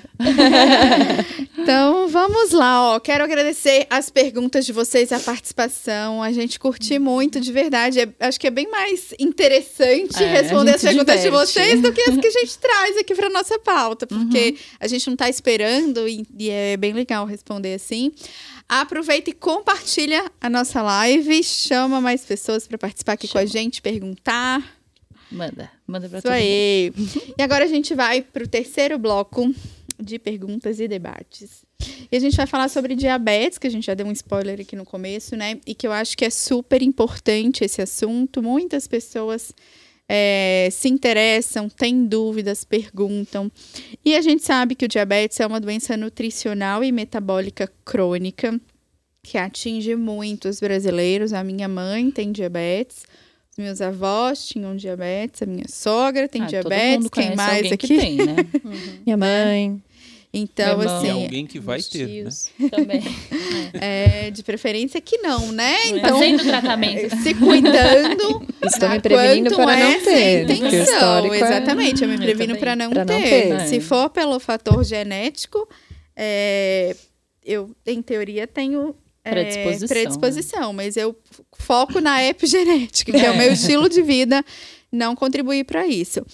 Então, a gente vai falar aqui como a abordagem ortomolecular pode auxiliar e também os tratamentos com ozonioterapia pode auxiliar nos pacientes com diabetes. É a primeira pergunta é como o ozônio pode ajudar na manutenção da glicemia?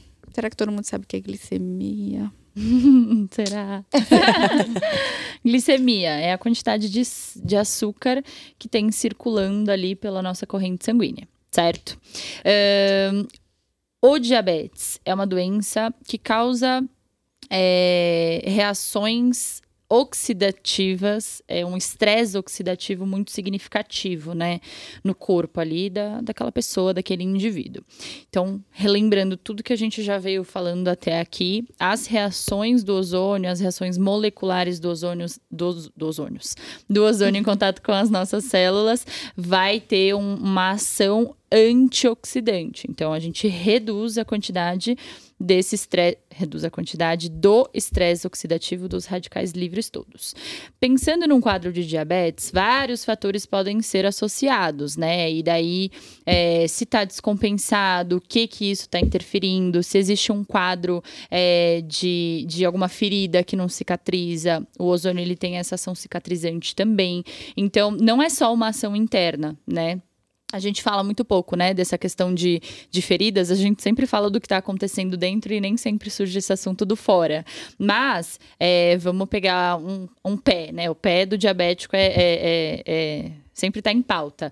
Tem uma ferida, machuca, aquela ferida não fecha nunca. Então dá para a gente fazer a aplicação do ozônio por fora, né? Coloca como se fosse como se fosse não, né? Dentro de um saquinho ali, a bag de ozônio, uma bolsa de ozônio, e deixa o ozônio agindo ali naquela região superficial da pele para ter aquela ação é, é, bactericida, mas também ajudar no processo de cicatrização. Exato. É, mas como um, um, o, o, foco central é a redução da, do estresse oxidativo que a doença pode causar no organismo. Não tem muito que ele possa fazer em relação à quantidade de glicose no sangue, é. né? É, a gente observa, que nem a lei falou também anteriormente, que todas as vias de ação do ozônio não são 100% conhecidas a gente vê casos, né? Uma glicemia extremamente alterada, a pessoa começa a fazer ozonioterapia e regula. A gente sabe explicar 100%? É, não é um milagre não necessariamente, que o ozônio faz, é. porque claro que se a pessoa não estiver cuidando da alimentação dela, não tem nada no universo que Sim. vá controlar é. a glicemia, a famosa taxa de açúcar no sangue do paciente. Então, a primeira coisa é uma alimentação adequada para o paciente diabetes, com uma carga glicêmica baixa reduzida. Mas tem pacientes que, mesmo dessa forma, eles às vezes têm uma dificuldade muito grande no controle, mesmo tomando muitas medicações, mesmo tomando insulina. E às vezes a gente percebe isso uhum. nos pacientes, pacientes que você vai ajustar a dose para baixo da uhum. insulina dele durante o tratamento, uhum. né? Porque a gente vê aí essa melhora na, na taxa de açúcar do sangue sem realmente saber muito como é esse caminho e essa fisiologia, mas a gente vê melhor em parâmetros laboratoriais do paciente, uhum. glicemia, triglicerídeos, né? Melhora do perfil de, do colesterol, de hemoglobina glicada, exatamente. E como a ozonioterapia e também a ortomolecular, elas podem ajudar no controle das complicações da doença, das complicações do diabetes. Bom, são inúmeras aí, como a Bru já citou algumas, né? É, o paciente diabético, ele tem aí uma é, má cicatrização, é, tem um quadro inflamatório aí importante, é, às vezes infecções, repetidas infecções, né? Uh, absorção gástrica. Absorção gástrica, uh, algumas deficiências, carências nutricionais aí de vitaminas, minerais aí que favorecem todas as queixas aí que a gente citou aqui. Então, a ozonioterapia, como a, a Bru citou, a doutora Lê citou, é, algumas vias aí não são ainda 100% conhecidas, a gente conhece um pouco do resultado final, né, da resposta positiva, mas a ozonioterapia favorece aí na desinflamação do organismo, né, de uma forma geral, um, a terapia ortomolecular, falando aí da parte nutricional, dessa parte de vitaminas, de antioxidantes, nutrientes aí, que tem papel importante, inclusive no controle glicêmico, né, que é o principal ponto aí, é, no aumento do colesterol, é, na cicatrização, enfim, todos esses fatores aí que acabam sendo uma consequência da diabetes, né? Como catarata, glaucoma, né? A ozonioterapia autológica para ajudar aí nesses quadros. Então, é, dentre de todos esses pontos aí que o paciente diabético traz, a ozonioterapia, a terapia ortomolecular consegue favorecer esse quadro aí no organismo como um todo, né? Exatamente. É assim, muitas coisas, é, muitas vias fisiológicas e de efeitos, é, as cascatas, né, de efeitos aí do ozonioterapia, a gente não conhece não conhecemos todas, mas conhecemos algumas, né? O ozônio ele é, estimula inicialmente a produção de peróxido de hidrogênio no nosso corpo, que tem efeito bactericida, antiviral, antioxidante, anti-inflamatório, de desintoxicação e produção de potentes enzimas como a superóxido dismutase, catalase e que às vezes chega a ser 10 vezes mais potente que uma vitamina C em termos de antioxidante. A gente sabe que a vitamina C é uma benção, né? Uhum. Não só para estética e para beleza, mas para todos os quadros inflamatórios que a gente já mencionou aqui hoje. Então, perfeito. Alguém quer complementar? Tá ótimo. Então, uma pergunta que não quer Passou. calar e que às vezes os pacientes ou ficam muito ansiosos é, para, ou se o, por exemplo, vamos falar agora sobre medicamentos. Né? A pergunta é: o tratamento substitui medicamentos? Ou às vezes a, a pessoa está ansiosa para parar, ou ela tem medo de que não pode fazer o tratamento. Uhum. A pergunta é: o tratamento ortomolecular ou com ozonioterapia substitui os medicamentos que o diabetes usa ou não?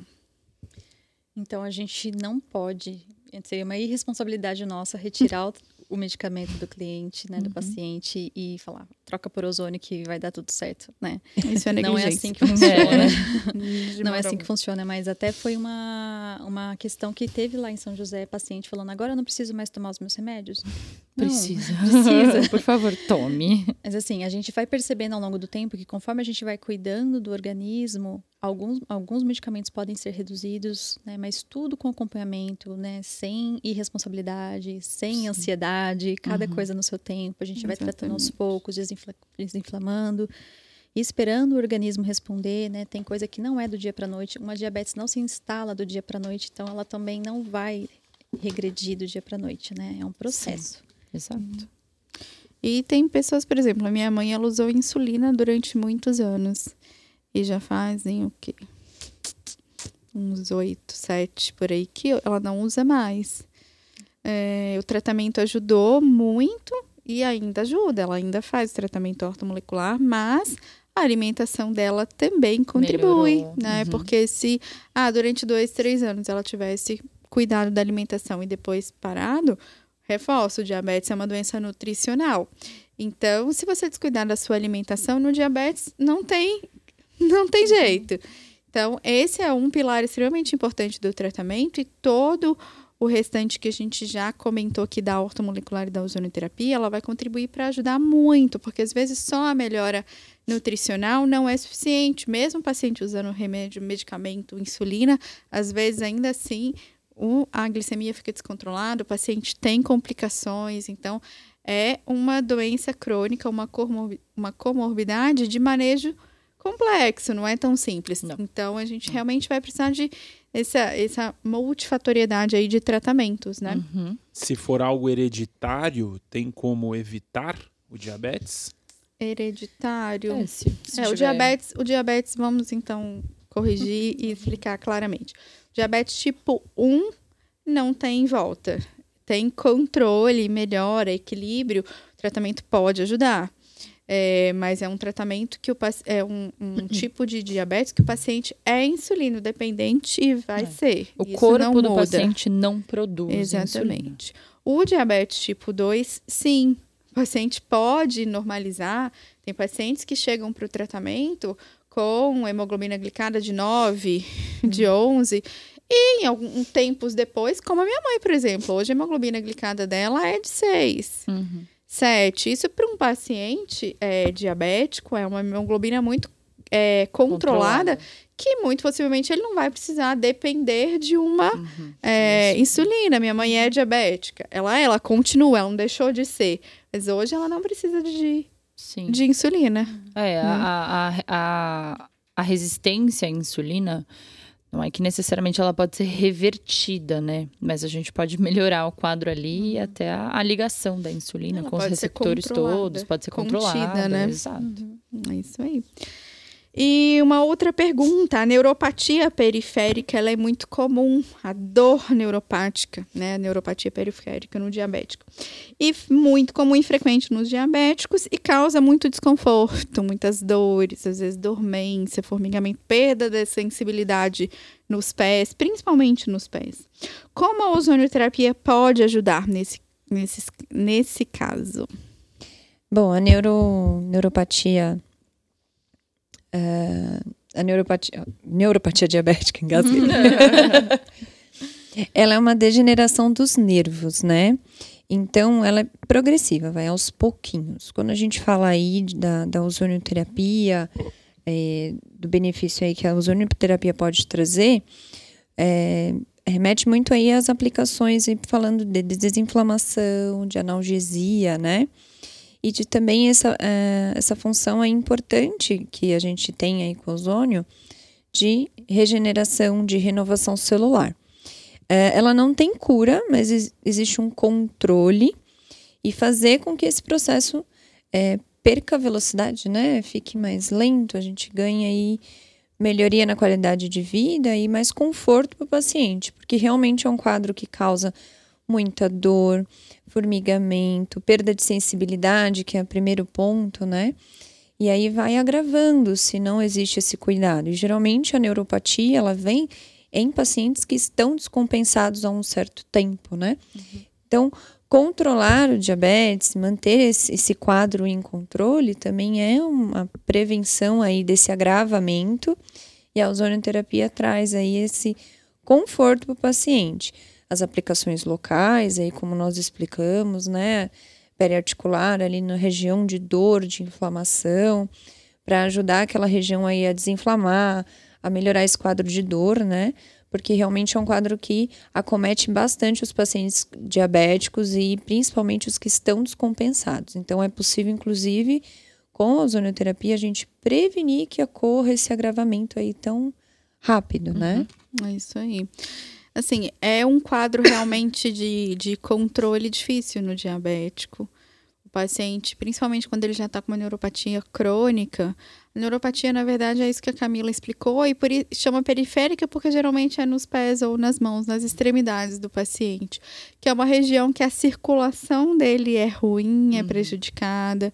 Então, ele já não tem sensibilidade, ele tende a se machucar muito mais ali, porque às vezes ele nem vê um, um- Nem percebe que bateu. que pisou em alguma coisa, que cortou, que se machucou, exatamente.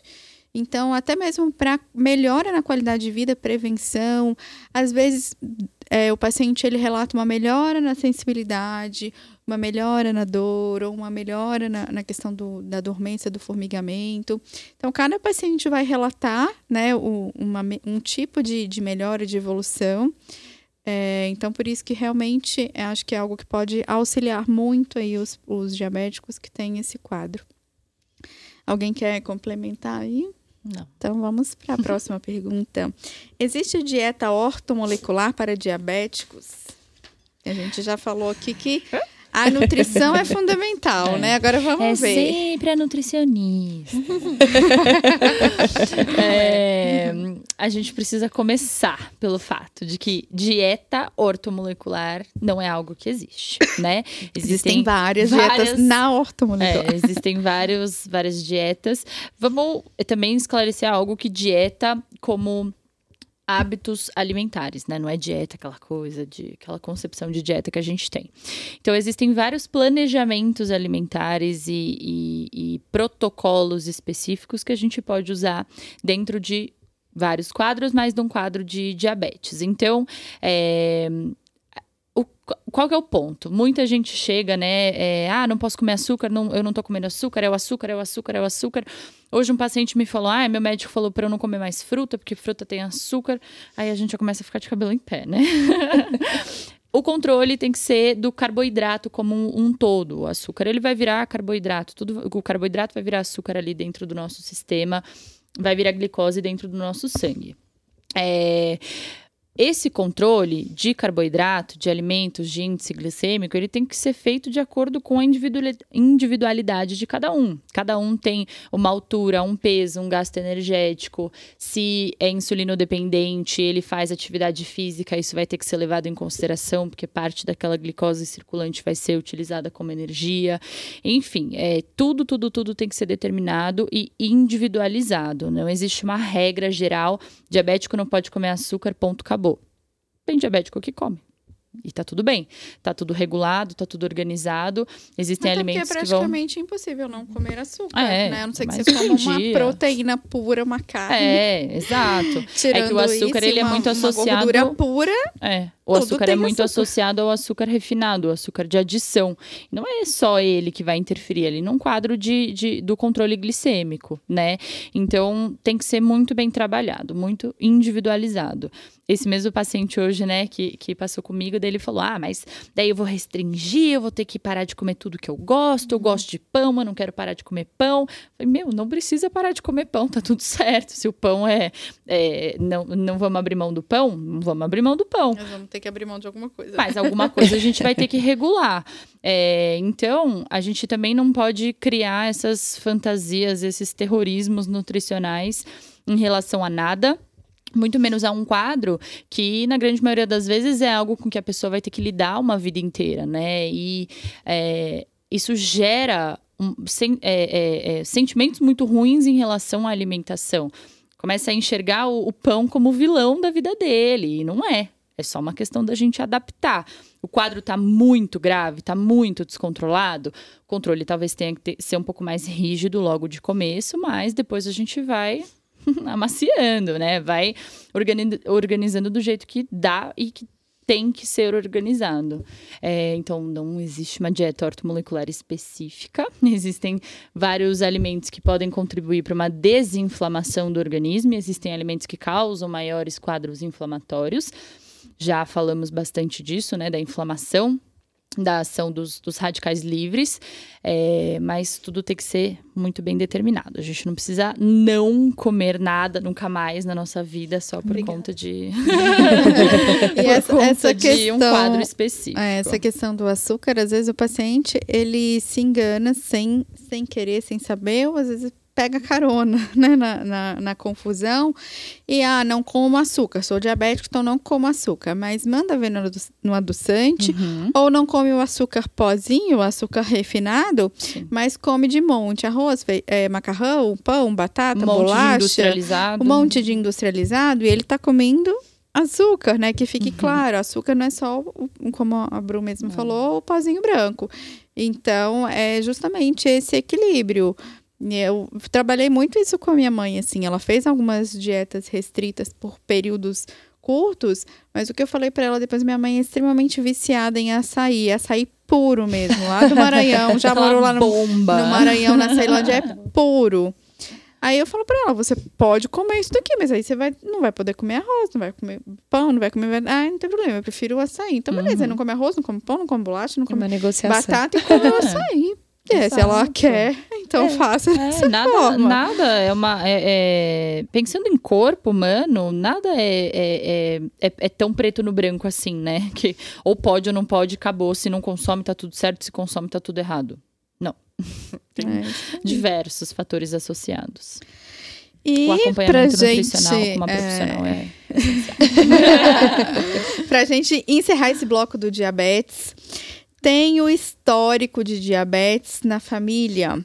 Eu posso fazer o tratamento ortomolecular de forma preventiva?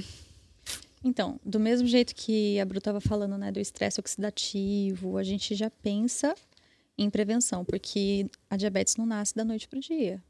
Então, começou o estresse oxidativo ao decorrer da vida. Se a gente começar a tratar com, um, com antioxidantes, com ozonoterapia, a gente consegue reduzir isso uhum. e talvez postergar.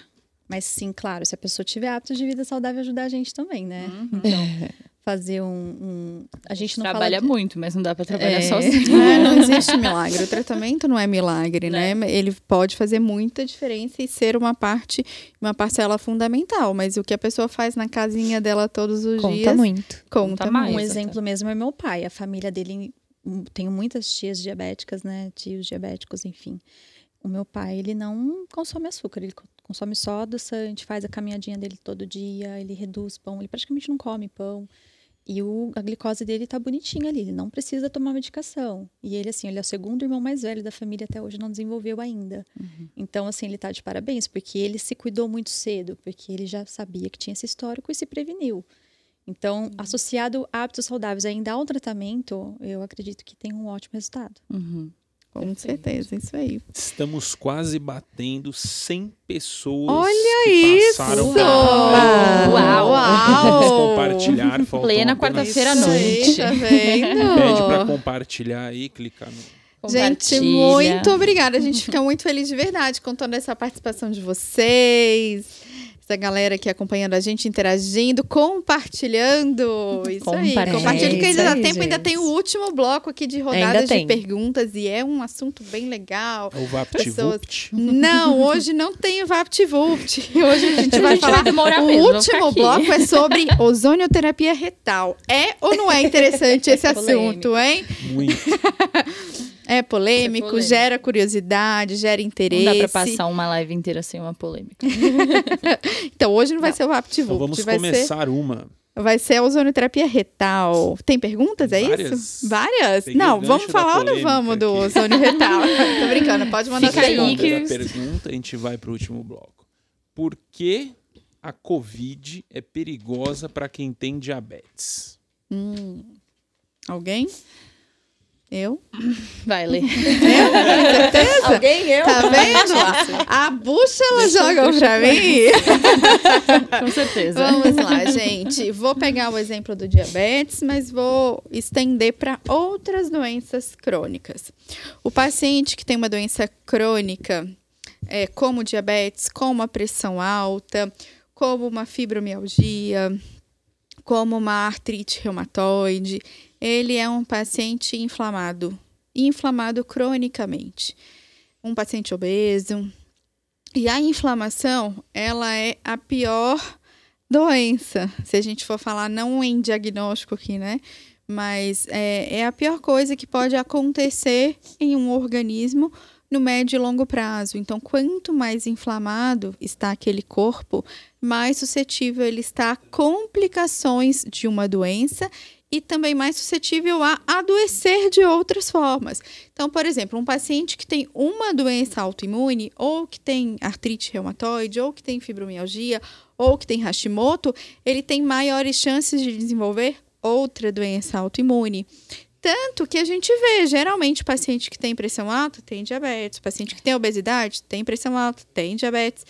E justamente pela questão inflamatória, a base de tudo isso é a inflamação. Então, a Covid-19 é um, um, uma das bases dessa doença é a inflamação, é aumentar o perfil inflamatório pulmonar, sanguíneo, então causa trombose, causa alterações na coagulação do sangue, causa comprometimento inflamatório intenso no pulmão. Ah, então o paciente teve comprometimento de mais de 25, de 30%, de 50% do pulmão intensificou e aumentou muito a inflamação. Então, a gente repete muito essa palavra inflamação, parece é, repetitivo, uhum. parece besteira, mas não é, gente. Isso é a base de muitas complicações. E o que a gente tem percebido até mesmo pós-Covid é que o paciente que às vezes aconteceu, né? Pouquíssimos pacientes nossos é, ficaram é, internados Estado ou tiveram grave. um quadro mais grave, né? Acho que quadro grave realmente é, nenhum teve, mas os pacientes que que têm histórico crônico de inflamação, às vezes eles já estavam com aquilo tudo muito equilibrado, a uhum. fibromialgia controlada, a dor controlada há anos em tratamento é, lá com a gente, e depois da Covid deu aquela bagunçada geral, voltou a dor, voltou a inflamação, alterou o sono. É, e claro, vamos reajustar tudo aquilo no organismo do paciente trabalhar de novo, porque a Covid ela está fazendo uma bela de uma, de uma bagunça. E isso só mostra e evidencia o que os parasitas fazem no nosso corpo. a maioria das doenças autoimunes, doenças crônicas inflamatórias, são por viroses, por parasitas, que às vezes a gente nem sabe que tem ou que teve um, um citomegalovírus, um Epstein-Barr, que você teve uma virose tempos atrás, ele está alojado no seu corpo, ali dormentezinho, mas causando um processo inflamatório crônico. O herpes zoster também acontece, ele é um, um vírus dormente, e que às vezes nunca vai manifestar, mas ele pode estar ali no seu gânglio nervoso. Aí a pessoa tem um, um problema neurodegenerativo tempos depois nem e nem vai associar necessariamente a isso, tá?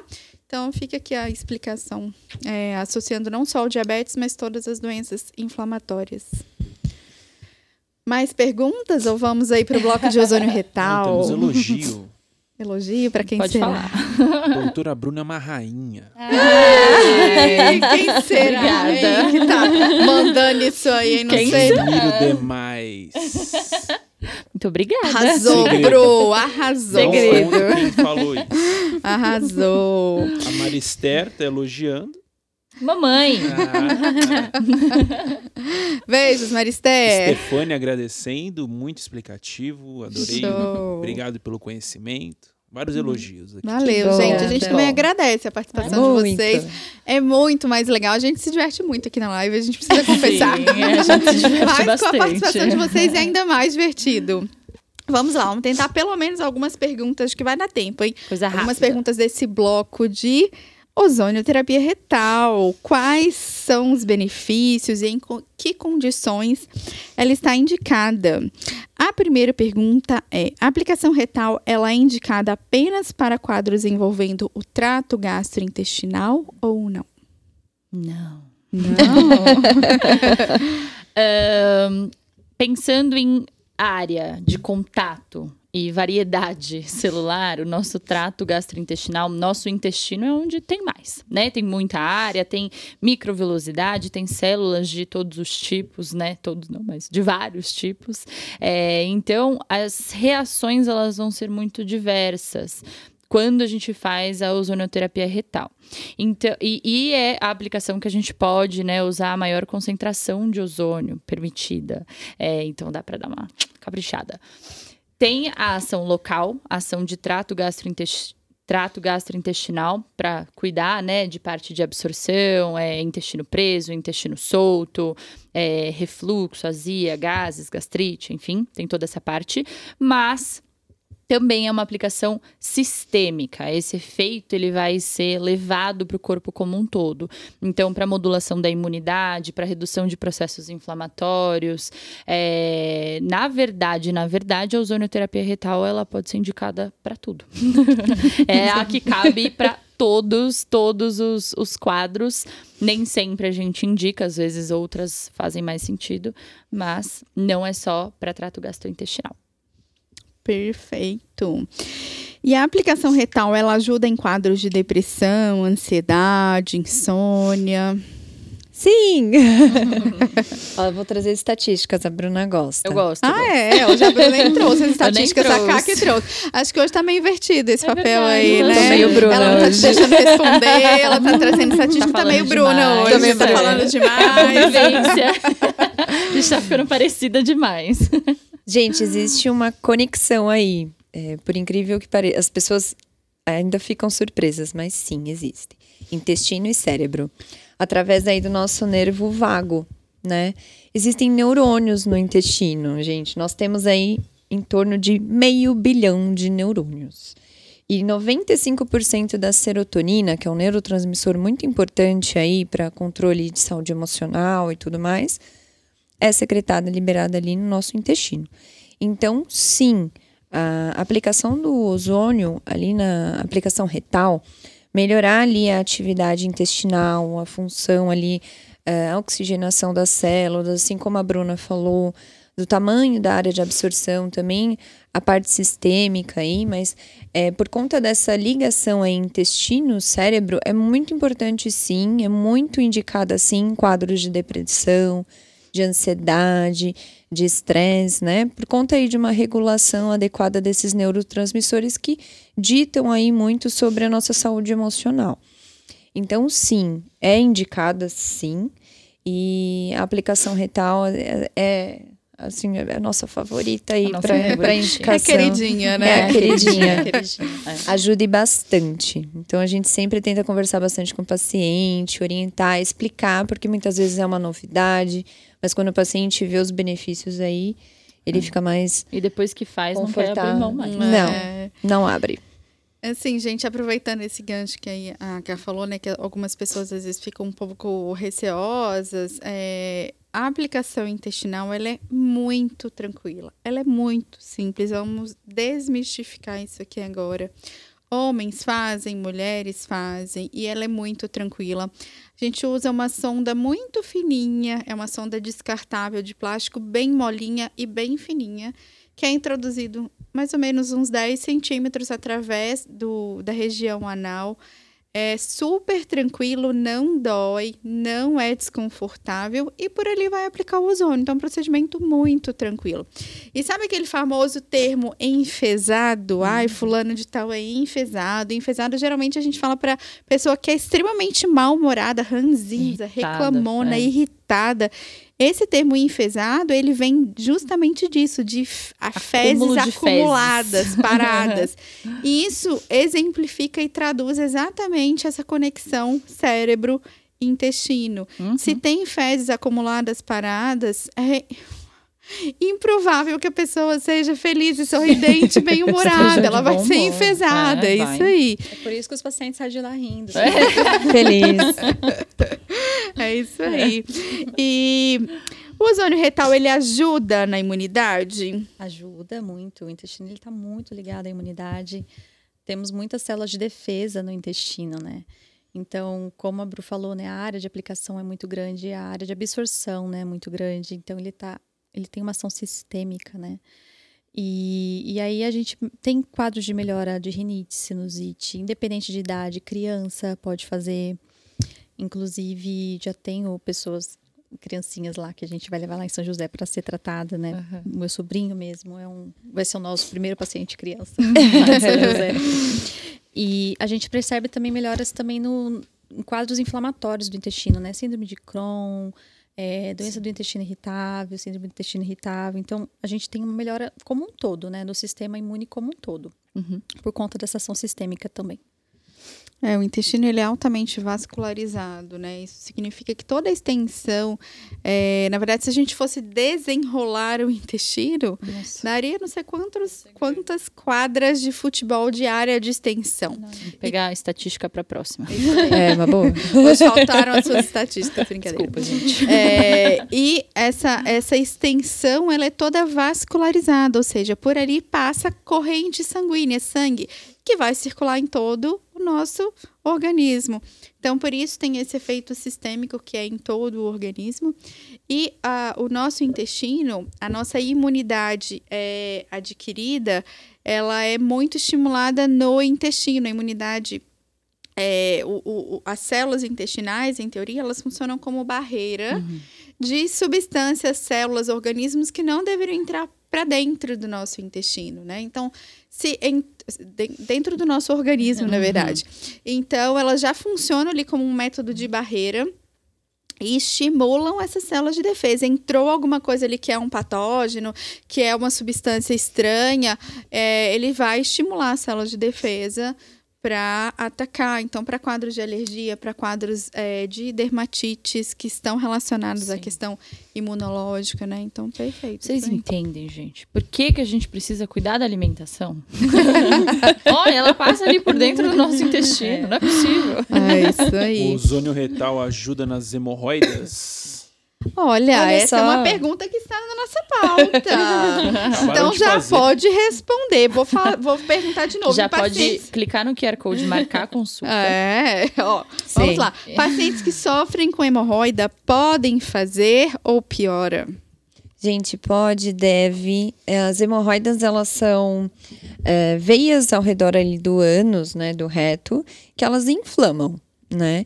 Então, é, com um quadro inflamatório, a aplicação do ozônio retal ali no local ali, já ali onde está o problema, é excelente. Ajuda a desinflamar, né? Vamos falar aí da ação cicatrizante do ozônio também, muito importante, né? É, analgésica, porque muitas vezes é, é bem Dolorido. desconfortável, traz muito desconforto para o paciente, né? Ahn, pode acontecer sangramentos e tudo mais. Então, pensando assim na crise, paciente em crise, pode sim fazer. A aplicação é tranquila, como a Lê explicou. É feita uma insuflação, o catéter bem fininho, bem, bem tranquila a aplicação. A equipe também preparada, a técnica adequada, com toda tranquilidade, toda É, no, no, calma. no- no final é só mais uma parte do corpo. Exatamente. Né? Então, assim, pode sim, pensando na crise ali do paciente que está com dor, que está inflamado, né? E também prevenindo. Por quê? Porque é um problema ali circulatório, então uma boa oxigenação eh, vai, vai otimizar essa circulação sanguínea ali. Então, vai prevenir, inclusive, de você entrar num quadro de crise ali da região. Então, pode, pensando em todos os cenários, da pessoa que quer prevenir, pessoa que está com incômodo naquele momento. Pode sim fazer, ajuda e muito. Às vezes o paciente fica muito inseguro porque ele está com muita dor na crise. A gente só não vai fazer o ozônio retal num sangramento ativo.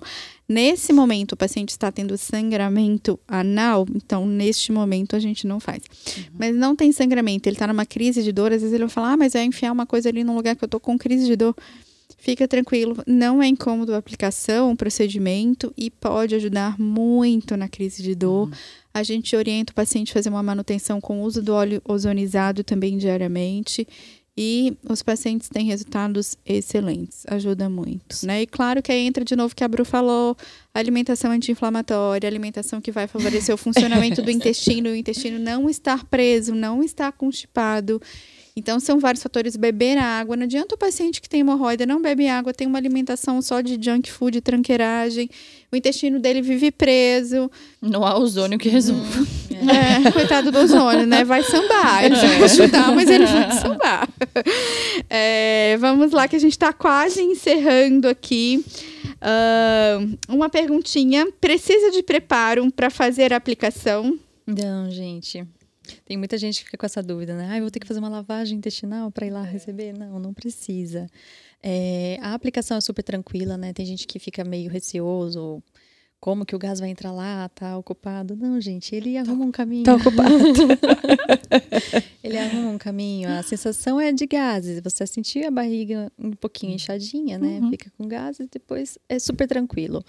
Saiu de lá, dá um tempinho ali, fica, dá uma enroladinha na clínica. É, vai sair naturalmente. É, pode usar o banheiro, É, né? Pode É, mas sentir é uma bem vontade, né, tranquilo. no E depois, A gente até orienta o paciente normal. a dar uma enroladinha ali, porque às vezes dá vontade de ir no banheiro no Uhum. caminho, né? Mas não é nada de diarreia, nada assim, é bem natural. Bem tranquilo. Isso aí. E crianças, a aplicação retal, a a Rafa até já falou um pouquinho, mas a aplicação retal ela é indicada em crianças? É. É, É. é. Na verdade, ela é uma das mais Ela é das indicadas, mais em indicadas. criança, né, Falando gente? de criança, é, dependendo da, ali da idade, a gente vai evitar trabalhar com agulha. né? Porque Tem criança que não precisa. Às vezes não é o caso da gente ter que fazer ela passar por um acesso venoso, enfim. Então, a insuflação retal e a- o tratamento otológico pelo ouvido são as duas melhores indicações aí para crianças, mas pensando em efeito sistêmico, a retal. Inclusive, bebezinhos, né? Às vezes a Bebezinhos. gente atende bebê, seis meses, é, com quadros de rinite, bronquiolite, asma, é, crianças também com quadros alérgicos, é, questões emocionais, autismo. Então, é altamente indicado, desde que a criança permita fazer o retal. Né? Isso é uma coisa que a gente leva muito em consideração. A criança tem que deixar fazer o procedimento. É, mas na maioria das vezes, incrivelmente, a gente não tem dificuldade, elas deixam. Muitas crianças nem choram porque realmente não dói. Então é muito tranquilo e super indicado. Inclusive para crianças, não só para nós adultos. Sim. Então, gente, estamos chegando aí ao final da nossa live. Acabou, mais Acabou, uma. olha, a gente conseguiu falar sobre todos os assuntos que a gente trouxe para a pauta de hoje. Tivemos várias perguntas e a gente fica muito, Muito feliz com isso, com a participação de vocês. Se ficou alguma pergunta aí sem resposta hoje, é porque não deu tempo, mas a gente responde na próxima. Então, volta para nossa próxima live, para o nosso próximo Quantum Cast para participar aqui com a gente. Obrigada a todo mundo que compartilhou. E vamos nos despedindo aí. Alguém quer Mais deixar um de 100 recadinho? pessoas passaram Ai, obrigada, gente. Obrigada. valeu, pessoal. Alguém quer deixar um recado final? Não? Não, Então, só agende a que sua consulta. Não deixa de agendar a sua consulta para você ser acompanhado por toda essa equipe multidisciplinar, cuidar da sua saúde na Quantum. E a gente espera você em breve no nosso próximo Quantum Cast. Um super beijo. Siga o nosso Instagram, Valeu. conteúdo Beijo, diário. gente. Isso aí. Tchau. Tchau. Tchau. Até a próxima.